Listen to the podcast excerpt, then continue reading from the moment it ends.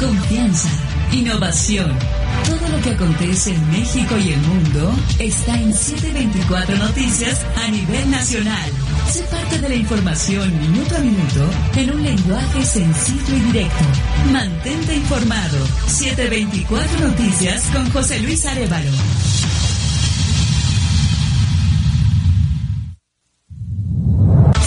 La información minuto a minuto en un lenguaje sencillo y directo. Mantente informado. 724 Noticias con José Luis Arevalo.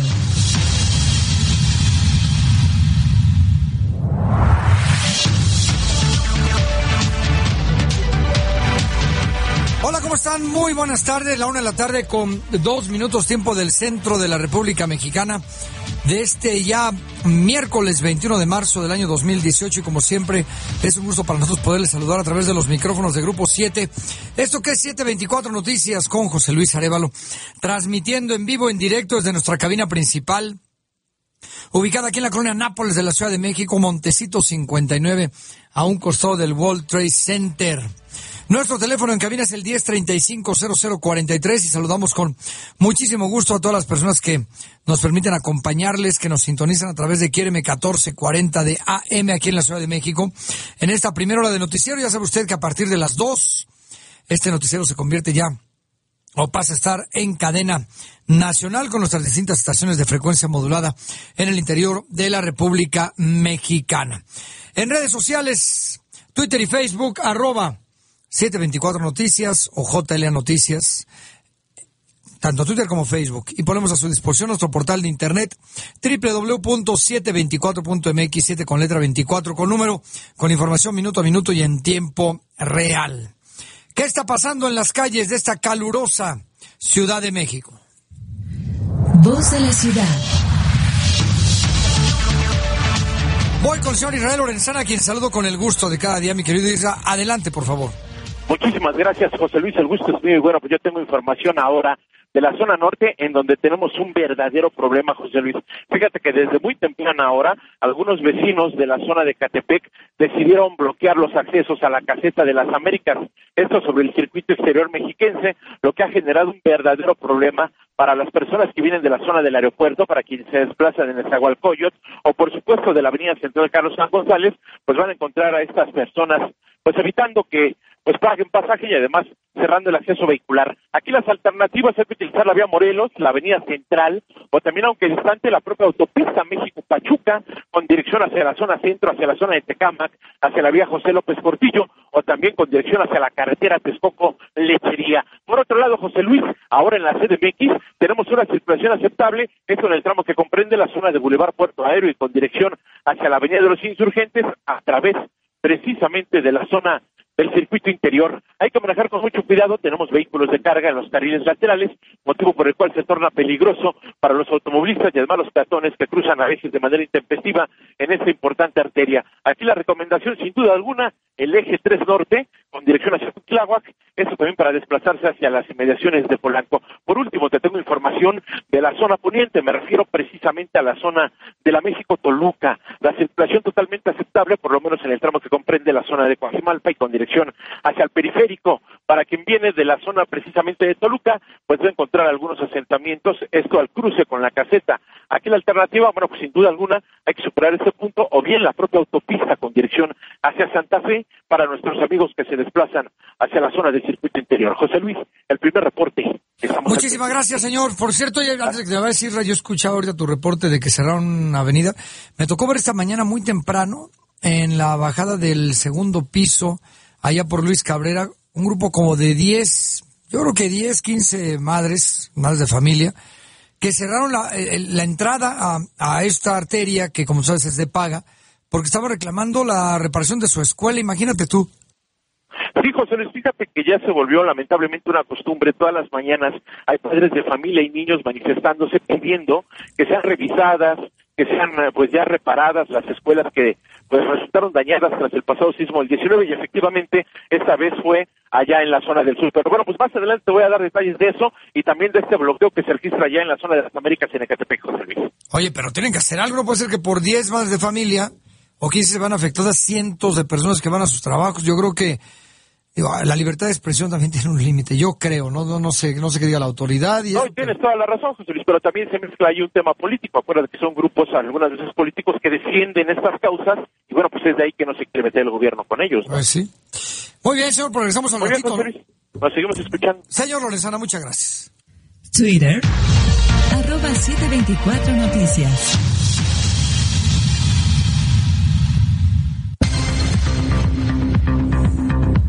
Las elecciones de julio próximo, lo que está en juego no es la continuidad de un gobierno, sino el desarrollo del país y el bienestar de las familias mexicanas. Esto lo afirmó el presidente Enrique Peña Nieto. Al presentar la herramienta Infonavit Digital, el vocero del gobierno de la República, Eduardo Sánchez, afirmó que durante el presente sexenio, los montos de crédito para vivienda aumentaron 200%. El Consejo Nacional de Evaluación de la Política de Desarrollo Social, la Coneval, que mide la pobreza en México, dio a conocer su informe sobre los resultados del 2018, el cual refiere que la pobreza aumentó a 3.9 millones de personas entre 2008 y 2016 luego de que la coalición por México al frente acusara ante la OEA al gobierno de Enrique Peñanito y al PRI por un presunto uso faccioso y abusivo de las instituciones federales contra su candidato Ricardo Anaya, la PGR rechazó las acusaciones. El candidato José Antonio Mida aseguró que falta poco para debatir sin ambigüedades con sus adversarios políticos Andrés Manuel López Obrador y Ricardo Anaya y se dijo entusiasmado de que pronto contrastarán ideas de cara a la elección presidencial. Andrés Manuel López Obrador dijo que no se peleará ni caerá en provocaciones con nadie en la campaña electoral. Esto en respuesta a Juan Pablo Castañón, presidente del Consejo Coordinador Empresarial, quien hace unos días pidió a los candidatos dejar los agravios y las respuestas fáciles y superficiales.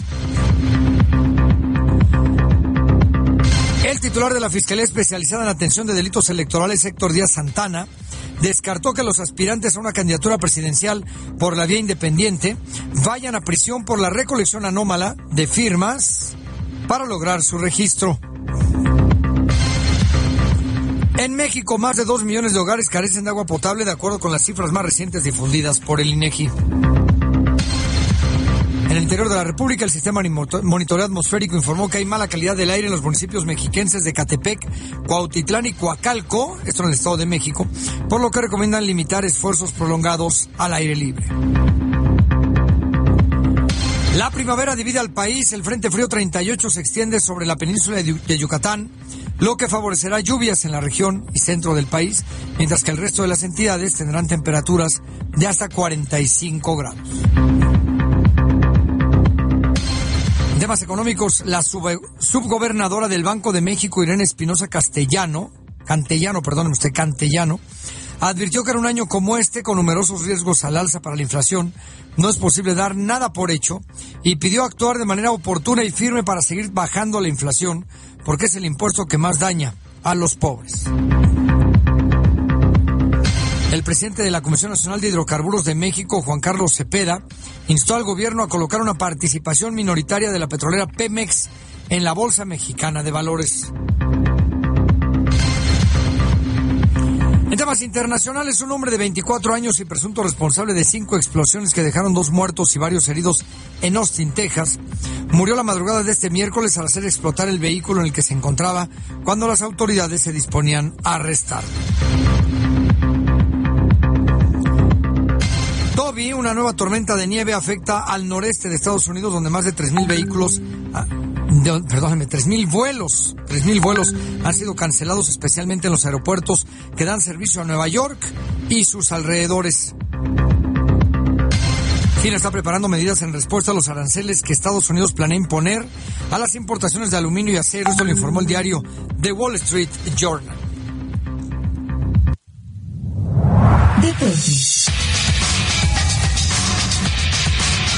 Voy con Héctor López con un avance de la información deportiva, mi querido Héctor. Adelante, por favor.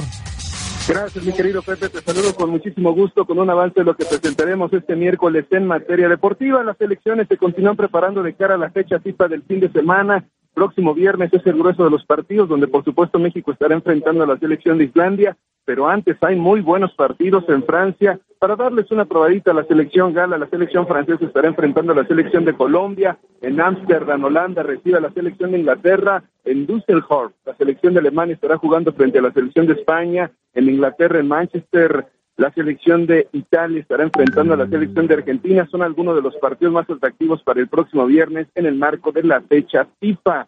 Hay una modalidad para correr, para hacer ejercicio, que es subir corriendo escaleras en los edificios más altos del mundo. Hoy estuvimos en una conferencia donde el próximo mes de abril se van a subir las escaleras de tres hoteles en Acapulco. Esta es una nueva modalidad que está agarrando mucho furor, que está de moda en este momento entre los que les gusta el running, les gusta correr, ya no son los maratones, ya no son las carreras campo traviesa, ahora es correr escaleras en los hoteles más altos. Más adelante tendremos la información completa de este tema y en este momento estamos en la presentación de una función de box que tendrá lugar el próximo 15 de abril. Más adelante, Pepe, completito los detalles de la información deportiva. Gracias, mi querido Héctor. Saludos. Saludos y hasta el ratito. Héctor López. Escenarios. Y voy con mi compañera Norma Angélica Pérez. ¿Qué tenemos hoy en cartelera, Normita, y en el mundo del espectáculo? Adelante, por favor. Así es. Hola, ¿qué tal, José Luis? A ti y al auditorio. Bueno, pues Eva Méndez, la actriz de Hollywood, seguramente ustedes la recuerdan porque hace cuatro años que no actúa, o más, como cinco que no la vemos en películas. Estuvo en México ayer, visitó México en un viaje relámpago para presentar su nuevo perfume que es con una marca de catálogos. Bueno, pero Eva Méndez eh, platicó aquí por qué ya no se le ve en la pantalla grande y es que cuando se convirtió en mamá por primera vez decidió dejar de actuar y dedicarse a su familia. Hoy tiene dos pequeñas niñas con el actor Ryan Gosling y los tres son la razón de su nueva vida. Dice que su prioridad ahora es la familia. Y bueno, de ello platicó Eva Méndez aquí en México, una de las pocas entrevistas que da porque pues tiene varios años retirada, incluso no acompaña a su marido, que es ahorita la superestrella de Hollywood, a sus eventos públicos, ¿no? Entonces, todo lo que dijo Eva Méndez aquí en México lo tendremos más adelante. También todos los detalles de la alfombra roja y premier de la película mexicana Tuya Mía, te la puesto, que se celebró ayer por la noche y que, bueno, pues algunos de tus radioescuchas tuvieron la oportunidad de ir. Vamos a platicar de todo ello, quienes estuvieron.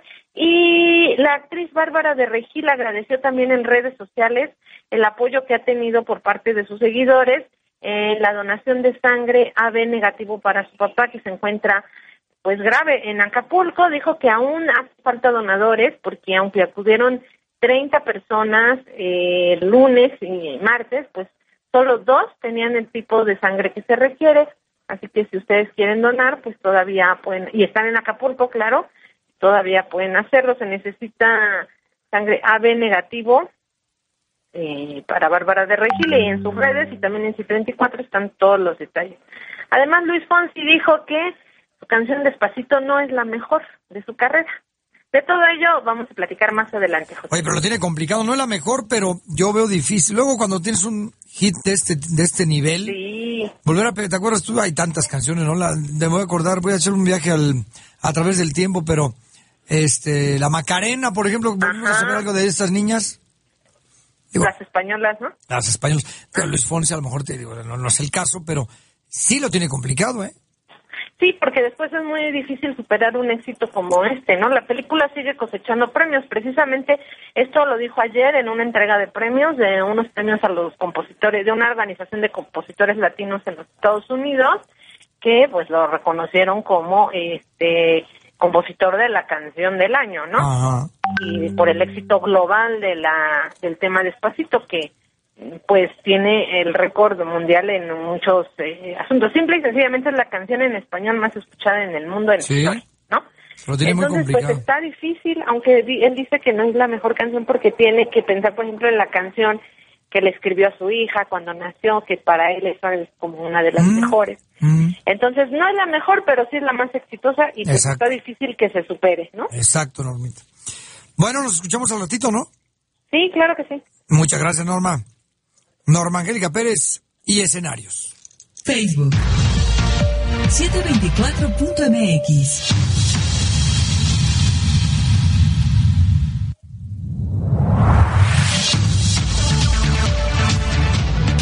Una con 17 tiempo del centro de la República Mexicana.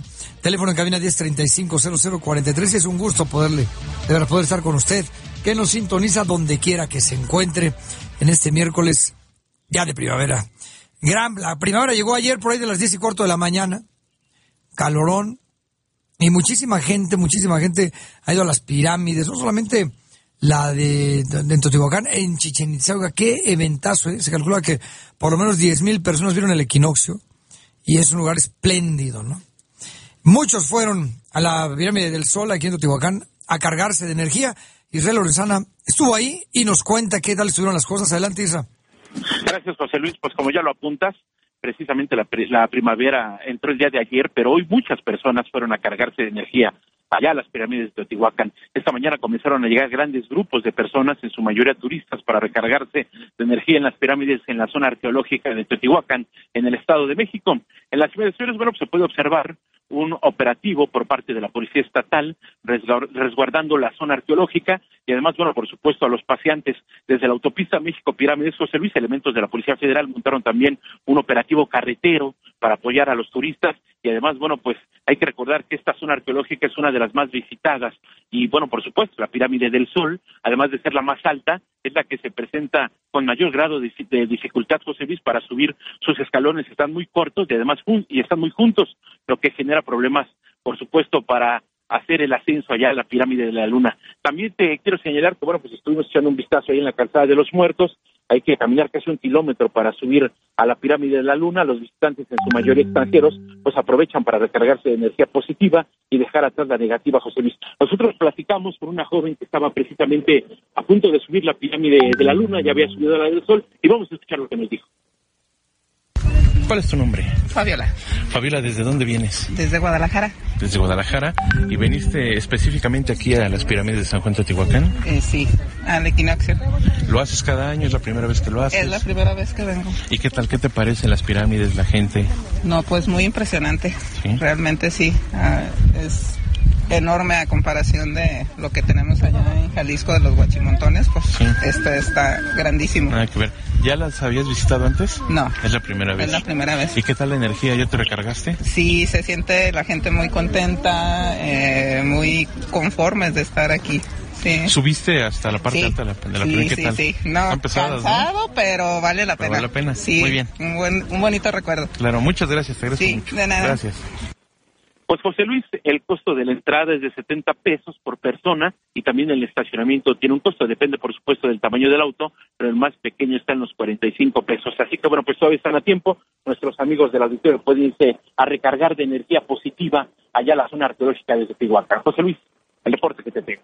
Sí, gran, gran evento, siempre todos los años y se llena, ¿verdad? La gente muy animada, sube a la pirámide, se carga de energía. Y Sí, vale la pena, ¿no? sí. Para los turistas, los- también los extranjeros ver esto. Un Sí, espectáculo. Luis, aunque es muy pesado subir, están muy Sí. altas, pero la verdad es de que todo el mundo hace su mayor esfuerzo para poder llegar hasta la parte alta y además está resguardada por elementos de la Policía Federal que además te ayudan en algún momento para subir o para bajar porque sí está peligroso. Sí, sí, sí, no es fácil. Gracias, mi querido Isra. Al rato nos escuchamos, José Luis. Al rato nos escuchamos. Esto en las pirámides de Teotihuacán, a con, a con motivo, con motivo, perdón usted, de la llegada de la primavera. Bueno, vamos a temas de política porque la Procuraduría General de la República rechazó señalamientos de la Organización de Estados Americanos. Carla Cabrera nos cuenta los detalles. Carlita, por favor, adelante. Gracias, José Luis. Eh, pues la PGR rechazó los señalamientos que realizó la Coalición por México al frente, esto en una carta enviada a la Organización de Estados Unidos Americanos, en el que denuncian el uso faccioso de las instituciones de gobierno en el proceso electoral. Y bueno, pues de acuerdo con un comunicado, la Procuraduría explicó que cualquier partido o coalición tiene el derecho a acudir a instancias internacionales para plantear sus preocupaciones sobre el proceso electoral. Sin embargo, la conducción de este es responsabilidad del Instituto Nacional Electoral, el organismo autónomo que protege las garantías para una elección, pues que dé la certeza a la ciudadanía. Y con relación a los señalamientos específicos del actuar de la PGR, puntualizó que el pasado 26 de octubre del 2017 se recibió una denuncia sobre hechos posiblemente constitutivos del delito de operaciones con recursos de procedencia ilícita. Derivado que eh, de ello pues se inició una carpeta de investigación a la que se han integrado evidencias, también diversos testimonios y pruebas documentales que obligan a esta procuraduría a profundizar las investigaciones para confirmar o si no pues descartar algunas imputaciones. La dependencia reiteró que las investigaciones en curso se conducen para esclarecer los hechos y no en contra de alguna persona en específico. Y bueno, en el marco de sus obligaciones constitucionales, la PGR investiga pues el caso sin consideración electoral alguna. La información. Muchas gracias, Carlita. Buena tarde. Muy buena tarde. Bueno, pues, ¿qué opinan algunas encuestadoras, sobre todo la, la, encuestadora Gea Isa, sobre el ambiente que se vive previo a las elecciones? Edmundo Morelos estuvo con ellos y nos platica. Mundo, por favor, adelante. Gracias, José Luis. Así es, el próximo proceso electoral podría verse afectado por el incremento de la violencia en el país. Así lo señaló Guillermo Valdés de la encuestadora GEAISA. Y es que el contexto previo a las elecciones es que pues ha venido incrementando la violencia en nuestro territorio. Tan solo en 2017 pues tuvo un incremento del 27% respecto del año anterior. Además, hay un clima de enojo y preocupación generalizado por parte de la población y también una inconformidad con la democracia del 70%. Esto es parte de lo que señaló Guillermo Valdés.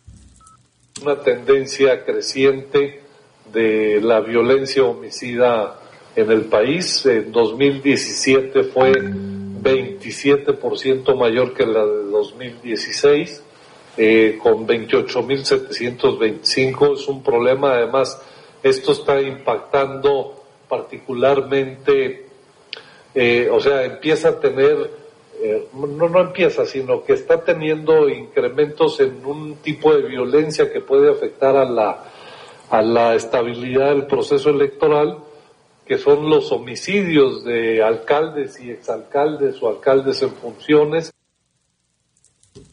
Y bueno, esto lo señaló unos días de que comience formalmente el periodo de campañas y también pues aprovechó para eh, señalar que eh, se mantienen sin, eh, pues prácticamente sin cambios las tendencias o las preferencias por los candidatos pues principales en el proceso electoral próximo. Y bueno señaló que Andrés Manuel López Obrador pues se mantiene con 27 puntos de 27% de preferencia Ricardo Anaya con 23 y José Antonio Mid con 20% y además que la población de indefinidos votantes indefinidos pues se mantiene en 28%, pero que bueno, de alguna manera tendrá alguna eh, pues eh, modificación de acuerdo a cómo se vayan desempeñando eh, pues en este periodo de campañas, que es digamos el periodo más importante y que pues van a estar presentes los independientes o en específico Margarita Zavala que pues digamos en el al principio hubo una baja en la preferencia por los independientes que pasó del 12% al 2%, pero que de alguna manera manera, ahora como ya se va a incluir en, eh, digamos, en la contienda, pues podría modificarse y podría pues haber algún juego ahí. Muy bien, pues sí, ese puede ser el punto de equilibrio para muchos. Exactamente, que puede quitarle pues puntos a pues algún candidato y que también pues que se estarían peleando los indefinidos hacia una eh, hacia una comparación de lo que tiene que ver con eh, las personas que están eh, digamos en contra del presidente, la popularidad y que esos son los votos que también se estarían peleando algunos otros candidatos. Mm. Muy bien, muchas gracias, Mundo. Buena tarde. Muy buena tarde. Los gobernadores y la autoridad electoral firmaron una declaratoria por la democracia. Arturo Ramírez nos da los detalles. Adelante, Arturo.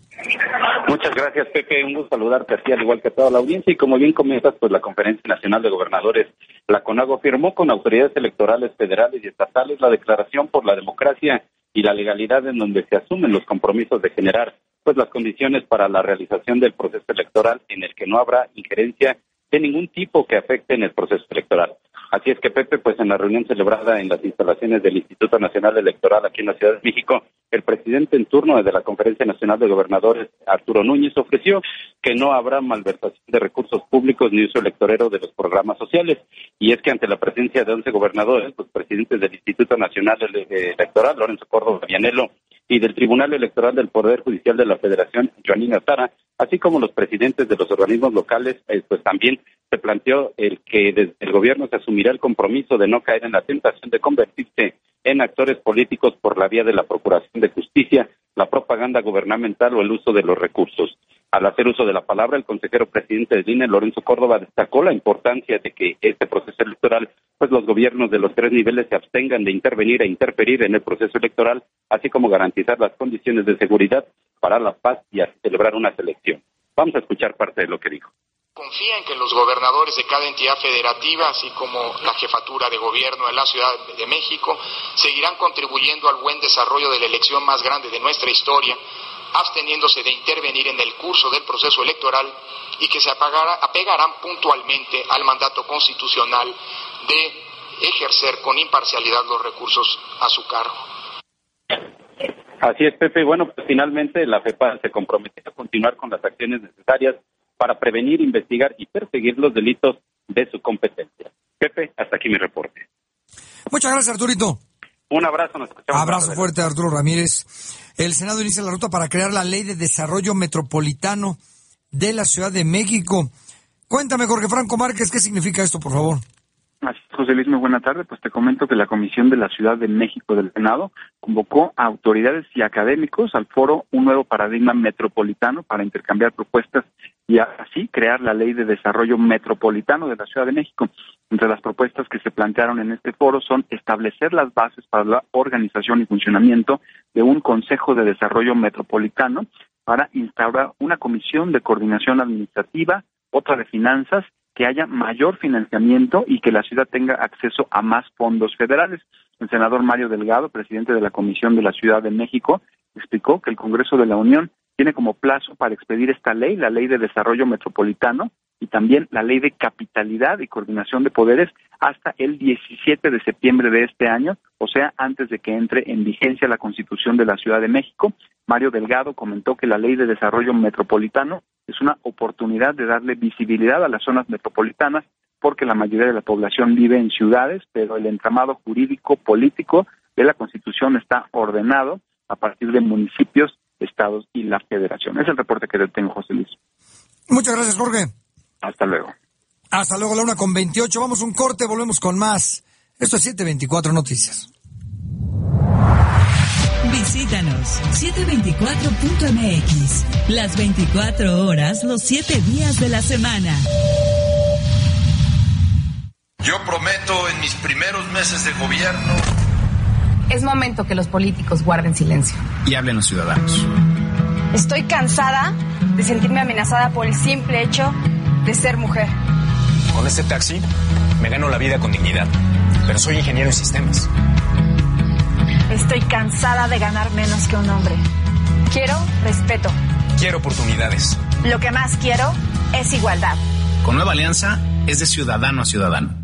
Yo sí quiero un México sin influyentismo, sin corrupción y sin impunidad. Donde se genere riqueza, haya trabajo y prosperidad para todos.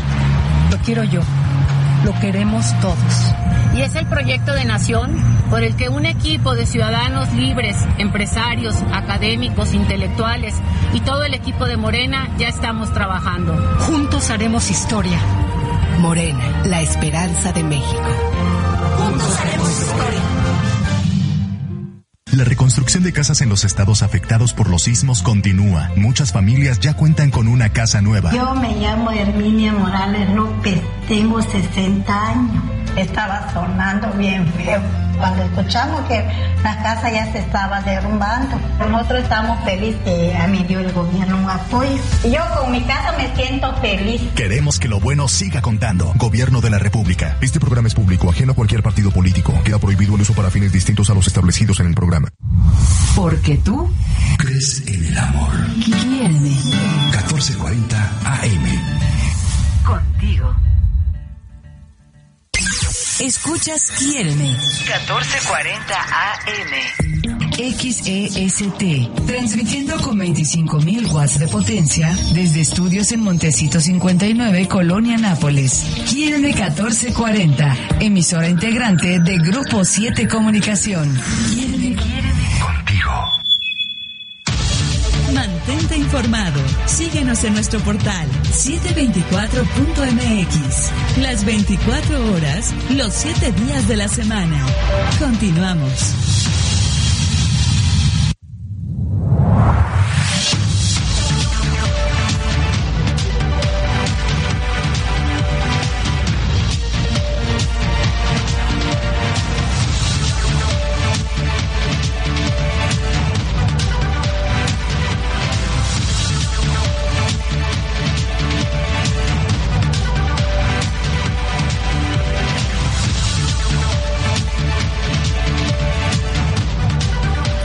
Con 31 minutos tiempo del centro de la República Mexicana. Bueno, pues el INAE va a coadyuvar con el Congreso de la Unión para discutir la ley general en materia de propaganda gubernamental. Carla Cabrera nos da los detalles. Carlita, por favor. Gracias, José Luis. Comentarles que al participar en la audiencia pública sobre la ley en materia de propaganda gubernamental, en el Senado de la República recordó que junto con Fundar, Centro de Análisis e Investigación AC, el instituto ha impulsado el tema de la transparencia en publicidad social Indicó que de manera proactiva han apoyado en el impulso de la transparencia en la publicidad social en algunas entidades y en algunos municipios. Y el comisionado presidente del Instituto Nacional de Transparencia, Acceso a la Información y Protección de Datos Personales enlistó una serie de elementos que consideró convenientes para enriquecer las iniciativas que han sido presentadas, esto en el ámbito legislativo en esta materia. Y bueno, la transparencia en publicidad social está vinculada al derecho a la información y consideró importante no desaprovechar lo alcanzado en el Sistema Nacional de Transparencia, instancia que ha aprobado una serie de lineamientos técnicos generales que buscan homologar la publicidad de la información en el país, ya que la Ley General de Transparencia ya lo dispone como obligación. Y bueno, finalmente Acuña Llamas dijo que sería conveniente incluir como sujetos obligados de la futura ley a las instituciones de educación superior dotadas de autonomía y a los sindicatos que reciben recursos públicos y sugirió que la ley de, eh, se denomine de publicidad social, toda vez que su aplicación no se limitaría al ámbito gubernamental, sino a todas las instituciones del Estado. La información. Gracias, Carlita. Buena tarde. Muy buena tarde. Vaya lo que pasó en Guerrero. No sucedió eh, ahorita me lo va a, puntualizar Francisca Mesa, en el mero puerto de Acapulco, en una de las colonias, porque mira, Acapulco también es grande, luego la gente dice, oye, pasó en Acapulco, bueno, no significa que en plena costera, no hay frente a la Diana pasen estas cosas, pero en una colonia de Acapulco ingresó un comando a una escuela y raparon a unos niños, hicieron, bueno, terribles cosas. Cuéntame, Francisca, por favor.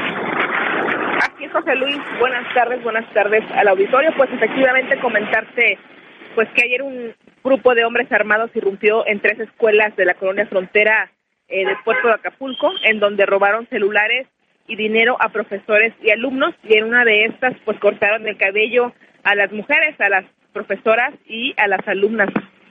Fue el, el propio jefe de la región Acapulco-Coyuca de la Secretaría de Educación Guerrero, Alfredo Miranda Vergara, quien confirmó esta situación dijo que por la mañana los hombres armados ingresaron a la telesecundaria Vicente Suárez y tras despojar a los profesores y alumnos, pues eh, cortaron el cabello a mujeres. Eh, se comenta que fue con machetes y con tijeras para podar.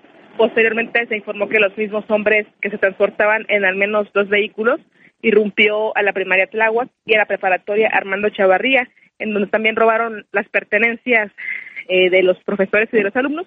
Sin embargo, pues aquí no cortaron el cabello de las agraviadas. Se comentó que en los tres actos eh, no hubo disparos, pero sin embargo sí eh, se reportaron vejaciones a las mujeres principalmente. En estas instituciones pues se determinó suspender clases hasta nuevo aviso, pues temen que por seguridad después de haber dado a conocer estos hechos se incrementen pues estos actos de violencia. Eh, sin embargo, déjame comentarte que, por otra parte, en un boletín de la Secretaría de Seguridad Pública se aseguró que la información es falsa eh, y que después de recibir el reporte vía 911, la policía acudió a la zona. Sí, Francisca. Se nos cayó la llamada con Francisca Mesa. Demos un segundito para recuperarle. Le siga contando esta, pues, esta lamentable noticia que pasó ahí en Guerrero, ¿no? Imagínense en una escuela, entre ese grupo armado rapa a las niñas, corta los cabellos, etcétera. Bueno, la verdad, muy, muy lamentable. Muy lamentable y que deja, mm, da muestras de lo que pasa en algunos puntos del puerto de Acapulco. Te recuperamos, Francis, adelante. Sí, te comentaba que ayer pues fue esta irrupción entre escuelas de la colonia frontera en el puerto de Acapulco, en donde pues este grupo armado eh, irrumpió, eh, robó pertenencias de valor como celulares y dinero a los profesores y alumnos. En una telesecundaria, pues, hincaron a las alumnas y a las profesoras y les cortaron el cabello. Y ya posteriormente, pues, mediante un boletín, la policía del estado eh, rechazó los hechos, confirmaron que, bueno, informaron, mejor dicho, que tras eh, recibir la llamada al servicio 911 acudieron al lugar y no encontraron indicios. El propio gobernador también ha comentado pues que no tiene elementos para confirmar o desmentir la presunta irrupción. Sin embargo, eh, instruyó al secretario de Educación, José Luis González de la Gotero, a investigar de manera concreta lo sucedido.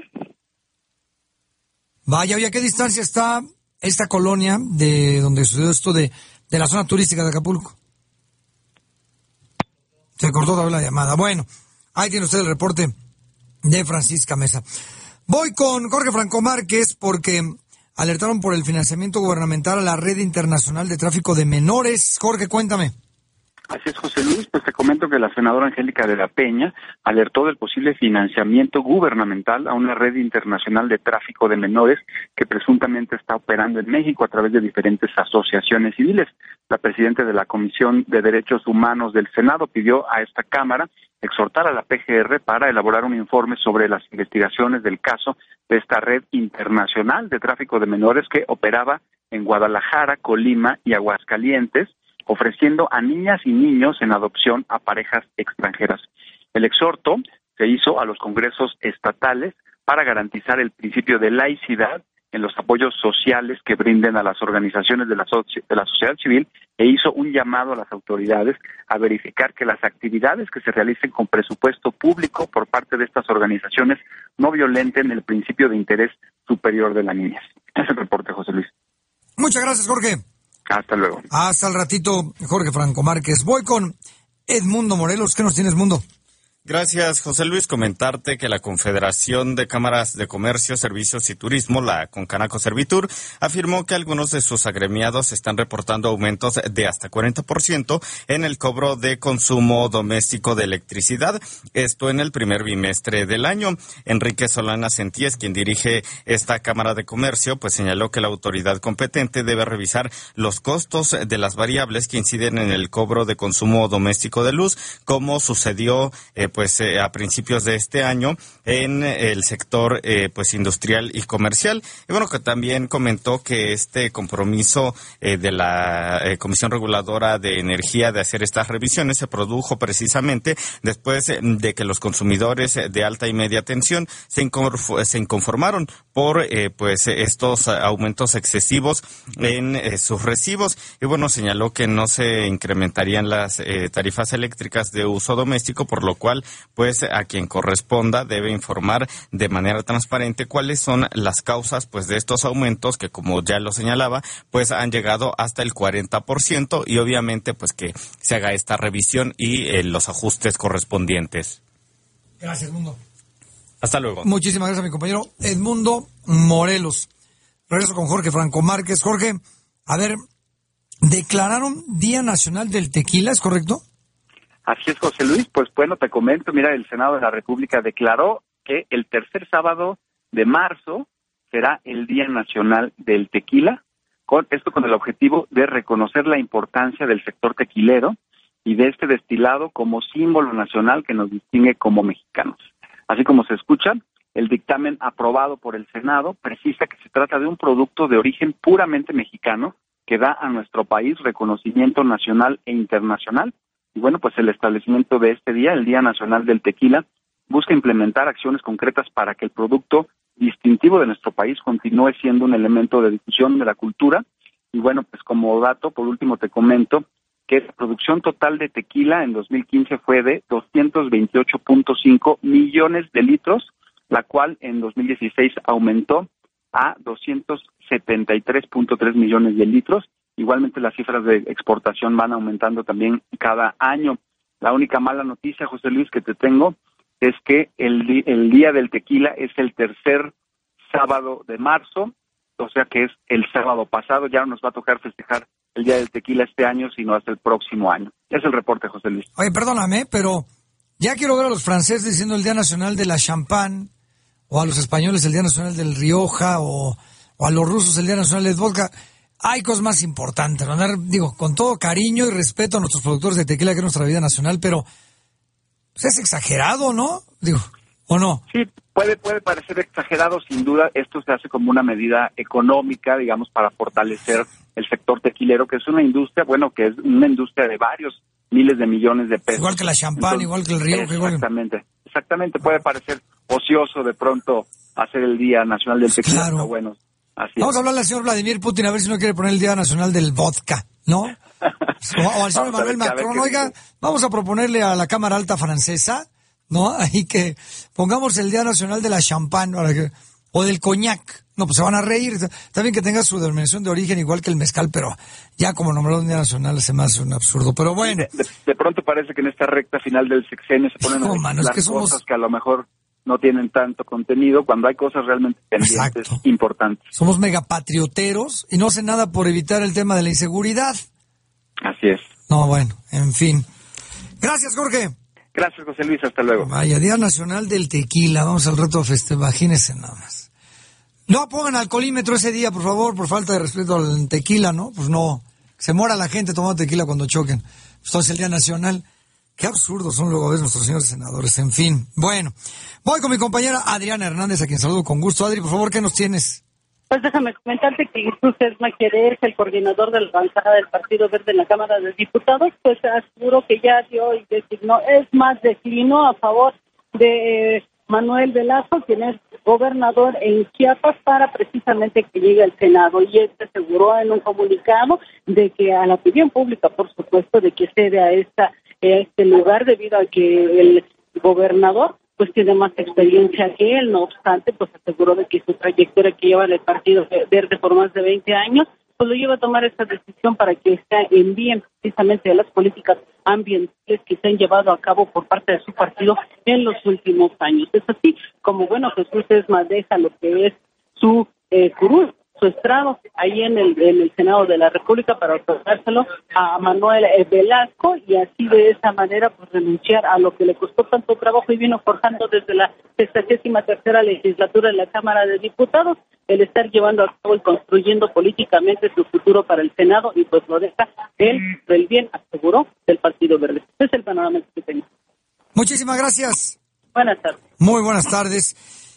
Bueno, mire, hemos criticado desde el primer día, desde el viernes, cuando se dio a conocer eh, la lista de los candidatos independientes del número de votos que obtuvieron, el número de firmas que obtuvieron y el número de firmas que eran fraudulentas, que es un delito, es un delito, y aún así quieren postularse o dicen que van a estar en la lista. Y esto deja muy mal parado al INE, créanmelo. O sea, no pueden permitir que de manera fraudulenta obtengan firmas o votos el primero de julio, ¿no? Bueno, pues Quedó descartado también que haya prisión o juicio en contra de los candidatos independientes por presentar firmas inválidas a una institución que merece o merecería todos nuestros respetos, como es el INE. Carla Cabrera con los detalles. Carlita, por favor. Así es, José Luis, pues el titular de la Fiscalía Especializada en Atención de Delitos Electorales, la FEPADE, Héctor Díaz Santana, descartó que los aspirantes a una candidatura presidencial por la vía independiente vayan a prisión por la recolección anómala de firmas para lograr su registro. El funcionario de la Procuraduría General de la República dijo que si se demuestra que Jaime Rodríguez Calderón, Armando Rias Peter y Margarita Zavala presentaron o alteraron el registro federal de electores, serían acreedores a una sanción de tres a siete años de cárcel. Aunque aclaró que no son de prisión preventiva, eh, preventiva oficiosa. Y es que dentro del marco del nuevo sistema de justicia penal y además de la Ley General en materia de delitos electorales, el tipo penal entra en una alteración en el Registro Nacional de Electores, lo que quiere decir que ese delito se castiga con una pena de tres a siete años de prisión. Así lo refirió y bueno, en esos casos explicó Díaz Santana que se tomarían tres vertientes, el proceso de revisión por parte del INE, el proceso criminal y la intervención del Instituto Nacional de Acceso a la Información por el manejo de datos personales. Y bueno, pues en entrevista el funcionario de la FEPADE refrendó el compromiso del organismo de colaborar en la investigación de la revisión de las firmas. La información. Muchas gracias, Carlita. Buena tarde. Edmundo Morelos, por favor.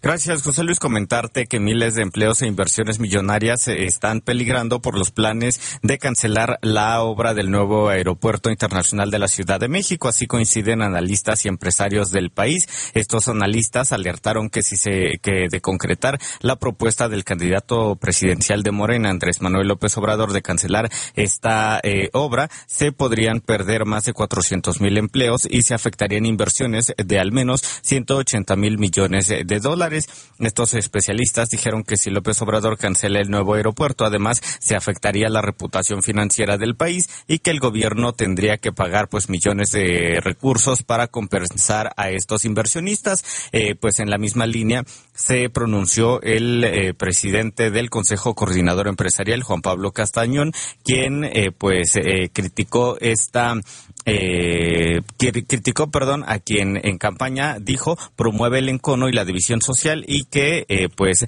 hace eh, propuestas sobre problemas complejos y que eh, pues supuestamente se resolverían con soluciones mágicas. Vamos a escuchar cómo lo dice.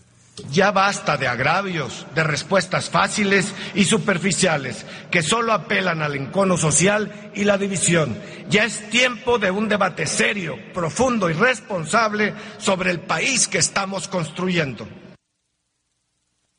Y bueno, finalmente comentar que todos estos expertos consideran que esta propuesta de López Obrador de cancelar este nuevo aeropuerto, eh, pues eh, sería un riesgo para la economía del país. La información. Pues porque hay inversiones que ya están dentro, ¿no? Ya hay gente que puso su dinero, que ya firmó contratos y hay cosas que... Y pues, que no hay avances. Ya hay avances, exactamente, retrasadas, no retrasadas, pero ya hay avances. Y ese dinero, ¿quién lo va a recuperar? Exacto. Ahí está el tema. Mi querido mundo, como siempre, gracias. Hasta luego. Hasta luego, señor Edmundo Morelos. Vamos con Israel Lorenzana. ¿Qué está pasando en Ecatepec? Israel, adelante. José Luis, pues al inicio del noticiero dábamos cuenta de este bloqueo en el circuito exterior mexiquense y esto, bueno, pues se registra a la altura de la caseta de las Américas. Aseguran los vecinos que están bloqueando, bueno, pues que la construcción de la autopista provocó daños a sus viviendas por más de 48 millones de pesos. Este cierre, José Luis, está afectando la circulación en dirección hacia Zumpango y hasta el aeropuerto de la Ciudad de México, por lo que, bueno, pues hay que evitar a toda costa transitar por ese punto. Las alternativas, bueno, pues ya hablábamos de ello, la autopista México-Pachuca, la avenida central Carlos Can González, la vía Morelos, la avenida Adolfo López Mateos, a la propia carretera Texcoco-Lechería, esto con dirección a la vía José López Portillo. Los manifestantes, José Luis, reclaman el pago de una indemnización por daños a vivienda y escuelas y son de las colonias Polígonos 1, 2 y 3, México Prehispánico, también de Sagitario de Ciudad Azteca. Y bueno, pues estos daños fueron causados por la construcción de la vialidad por parte de la empresa OHL allí en el circuito exterior mexiquense. Así que bueno, pues va para largo, José Luis. Siguen pues cerrada la circulación ahí en la caseta de las Américas y hay que evitar a toda costa transitar por este punto. Pues José Luis, Révalo, la, la información que te tengo. Muchas gracias, señor. Hasta el rato. Hasta el ratito, señor Israel Lorenzana. A la una con 49. Escenarios. Normita, Norma Angélica Pérez, que tenemos es, deportes o espectáculos. Espectáculos, sí, voy con Normita, los vi. Con cara de sorpresa, Normita, cuando te presenté pensé que me había equivocado. no, Discúlpame, aquí estoy, adelante. aquí estoy. Vamos con los escenarios porque de deportes no sé nada. Vamos, Normita, gracias. Pues les Adelante. platicaba al principio acerca de la actriz de Hollywood, Eva Méndez, que es una de las primeras actrices eh, de origen latino que tuvo éxito recientemente en Hollywood. Bueno, ustedes la recuerdan seguramente. Bueno, pues cuando la actriz Eva Méndez se convirtió en mamá por primera vez, decidió dejar de actuar y dedicarse a su familia. Hoy tiene dos pequeñas niñas con el actor Ryan Gosling. Los tres son la razón de su nueva vida. Y dice Eva Méndez, ahora mi tiempo es para mi familia. Esto lo dijo en una conferencia de prensa de visita en México para presentar su perfume eh, de una marca que se vende por catálogo y comentó Eva Méndez por qué es ahora la familia su prioridad. Dijo ella que ya tuvo su carrera, que es afortunada de haberle dedicado todo el tiempo y, y que ahora quería hacer lo mismo pero con su familia. Eh, y que ya a la Eva de antes ya no la conoce porque ahora ser madre es todo para ella. Comentó también Eva que su familia le ayuda muchísimo y gracias a eso puede continuar con algunas actividades como por ejemplo la promoción de su perfume o la promoción de su ropa. Diseña ahora ropa o tiene una marca de ropa, ¿no? Que ella colabora en el diseño. Pero fíjate que el rostro de Eva se ilumina cuando habla de sus hijas. Tienen tres y un añitos de edad y al preguntarle si le gustaría que siguieran sus pasos, ahí sí lo pensó un poco antes de decir, bueno, yo apoyo los pasos que ellas quieran seguir, pero como que lo dudó. Está dedicada al 100% a la maternidad y aún así considera que no es una tarea fácil y que muchas veces se siente perdida y sigue siendo como nueva en eso de ser mamá. Confesó que le queda mucho por aprender.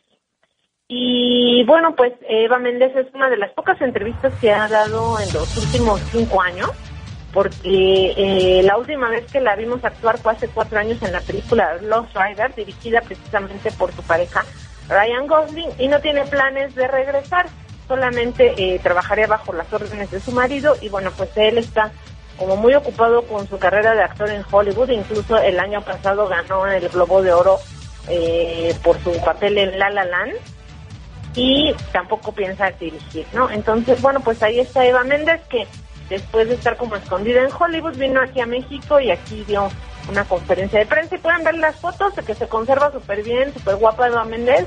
Están en 724.mx, José Luis. Muy bien, Orbita, pues muchísimas gracias. Gracias a ustedes. tengo que esperar así porque ya tengo, ahora sí tengo deportes. Ajá. Te mando un fuerte abrazo como siempre y bonita tarde. Hasta luego. Norma Angélica Pérez y los espectáculos. Deportes. Y en los deportes, el hombre de la voz, don Héctor López. Adelante, compañero. Gracias. Estamos en la presentación de una velada boxística para el próximo 13 de abril, pero qué mejor que nuestro amigo aquí, Enrique Rodríguez, quien es uno de los socios de esta nueva promotora, nos platique de la promotora y de la nueva velada boxística para, el próximo 13 de abril. Sí, que te saludo con gusto y te escucho. Muchísimas gracias. Y bueno, este 13 de abril presentamos, para, para este 13 de abril se realizará la Noche de Promesa 7. Es el séptimo evento de la promotora de sesión dividida. En este evento habrá dos peleas de campeonato nacional. Rodrigo el Jaguar Mejía defiende su cinturón contra Luis Alberto Huilot y Yacet la plebita Noriega defiende su campeonato nacional Supermosca ante la queretana Eloísa la coreanita Martínez. Háblanos, Enrique, acerca de los precios. Me parece que son precios populares, accesibles para la gran afición al box que, existe en la Ciudad de México. Sí, tenemos precios populares. Eh, tenemos eh, entrada, tribuna general a 200 pesos y tenemos, bueno, una sección VIP de 400 pesos, pero son poquitos lugares, son 30 lugares en un lugar que le caben mil personas y cuál es la intención de esta joven promotora en un futuro, me parece, afianzarse en el box. ¿Cuál es la intención? Bueno, nosotros queremos ser una promotora reconocida en el boxeo nacional y, ¿por qué no, mundial? Nuestra, nuestra idea principal es ser una plataforma de desarrollo para los boxeadores de cuatro, seis y ocho rounds. Todas las, todas las grandes empresas quieren ya al nuevo Julio César Chávez, al nuevo Canelo hecho, pero no hay quien lo construya. Nosotros queremos ser esa etapa, esa, esa fase de desarrollo, ¿no? Que sean boxeadores que empiecen, que se desarrollen que lleguen a disputar un campeonato nacional, que es una de, los, de las propuestas también de la promotora, eh, revivir esos campeonatos nacionales y que después, pues ya si le sale una oportunidad grande en Estados Unidos, pues adelante, ¿no? Y ya para finalizar, Quique, repítenos la función estelar para la velada del próximo 13 de abril, repítenos la principal y el lugar, por favor. Es eh, el 13 de abril, el Salón Villa Flamingos, en la calle de Rumanía número 1190, en la colonia Portales, por ahí por el Metro Ermita. Eh, es la promotora se llama Decisión Dividida, el evento es Noche de Promesas 7, nos pueden seguir en las redes sociales de Decisión Dividida, y eh, bueno, la pelea, la pelea estelar, las dos peleas estelares serán Rodrigo el Jaguar Mejía contra Luis Alberto Huilot por el Campeonato Nacional Welter, y Yacet la Plebita Noriega por el Campeonato Nacional Supermosca ante Eloisa Martínez. Gracias, Quique. Muchísimas gracias a ustedes, que tengan buen día. Bueno, las palabras de Enrique Rodríguez, aquí el socio y promotor de la función para el próximo 13 de abril. Saúl Jaguar Aguirre es una historia muy relevante en el boxeo porque llegó a ser campeón profesional sin ninguna pelea en el terreno del amateur, prácticamente llegó siendo campeón de la calle, de la nada, nos platicaba que él no pensaba ser boxeador y de repente se encontró ya arriba de un cuadrilátero y recibiendo un título y un cinturón de campeón del mundo. Más adelante, Pepe, estaremos platicando de otro evento que también se anunció esta mañana, correr un edificio. ¿Te imaginas correr 555 escalones en tres minutos? Es posible y de esto estaremos platicando más adelante, mi querido Pepe. Perfecto, don Héctor, pues al ratito regresamos con más. Por supuesto. Héctor López y los deportes. Nosotros vamos a un corte y volvemos. Ya será 7.24 Noticias en Cadena Nacional. No tardamos. Síguenos en nuestro portal 724.mx.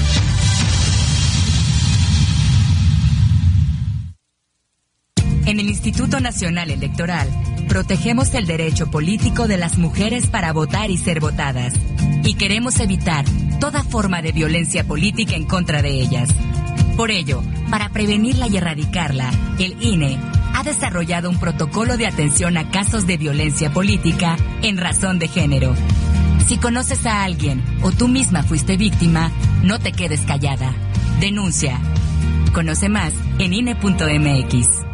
El Tribunal Electoral del Estado de México resuelve con justicia y celeridad las controversias jurídicas derivadas del proceso electoral. La y los magistrados garantizamos tus derechos político-electorales conforme a los principios de certeza, imparcialidad, objetividad, legalidad y probidad. Y resolvemos de forma pronta y expedita los medios de impugnación con la emisión de sentencias.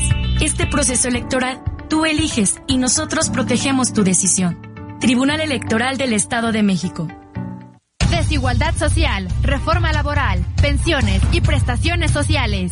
Estos y más temas serán analizados en el próximo encuentro sobre seguridad social. Asiste al Palacio Legislativo de San Lázaro todos los miércoles de abril a las conferencias magistrales y talleres impartidos por expertos en la materia. Informes y acreditaciones en el teléfono 5036-0111. La Comisión de Seguridad Social invita. Cámara de Diputados, sexagésima tercera legislatura. La ternura de tu primer amor.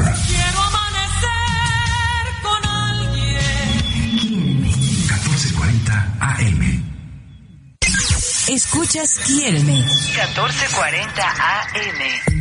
XEST, transmitiendo con 25.000 watts de potencia desde estudios en Montecito 59, Colonia Nápoles. Quiéreme 1440, emisora integrante de Grupo 7 Comunicación. Quiéreme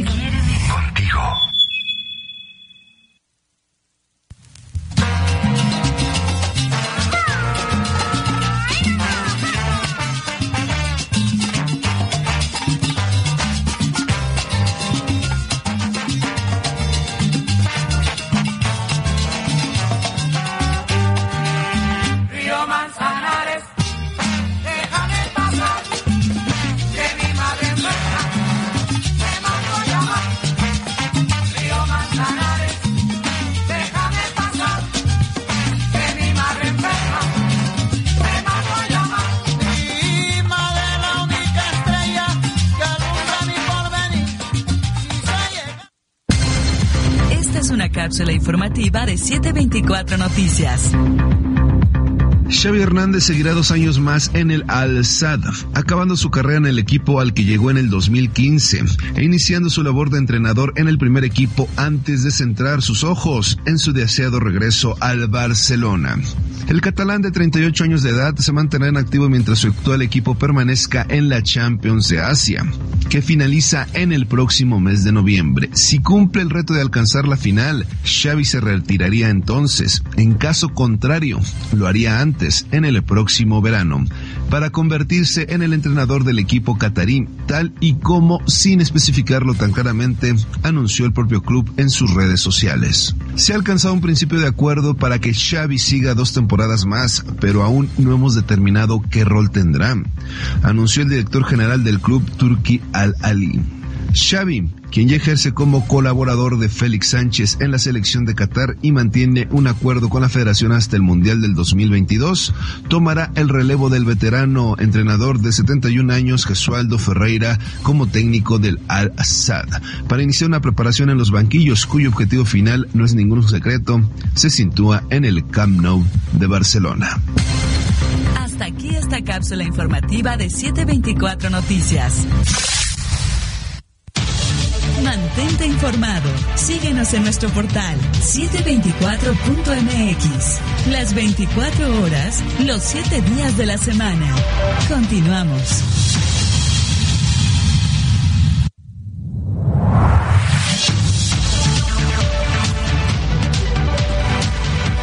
¿Cómo están? Muy buenas tardes, dos de la tarde en punto y saludamos con muchísimo gusto a todas las personas que se suman a esta transmisión.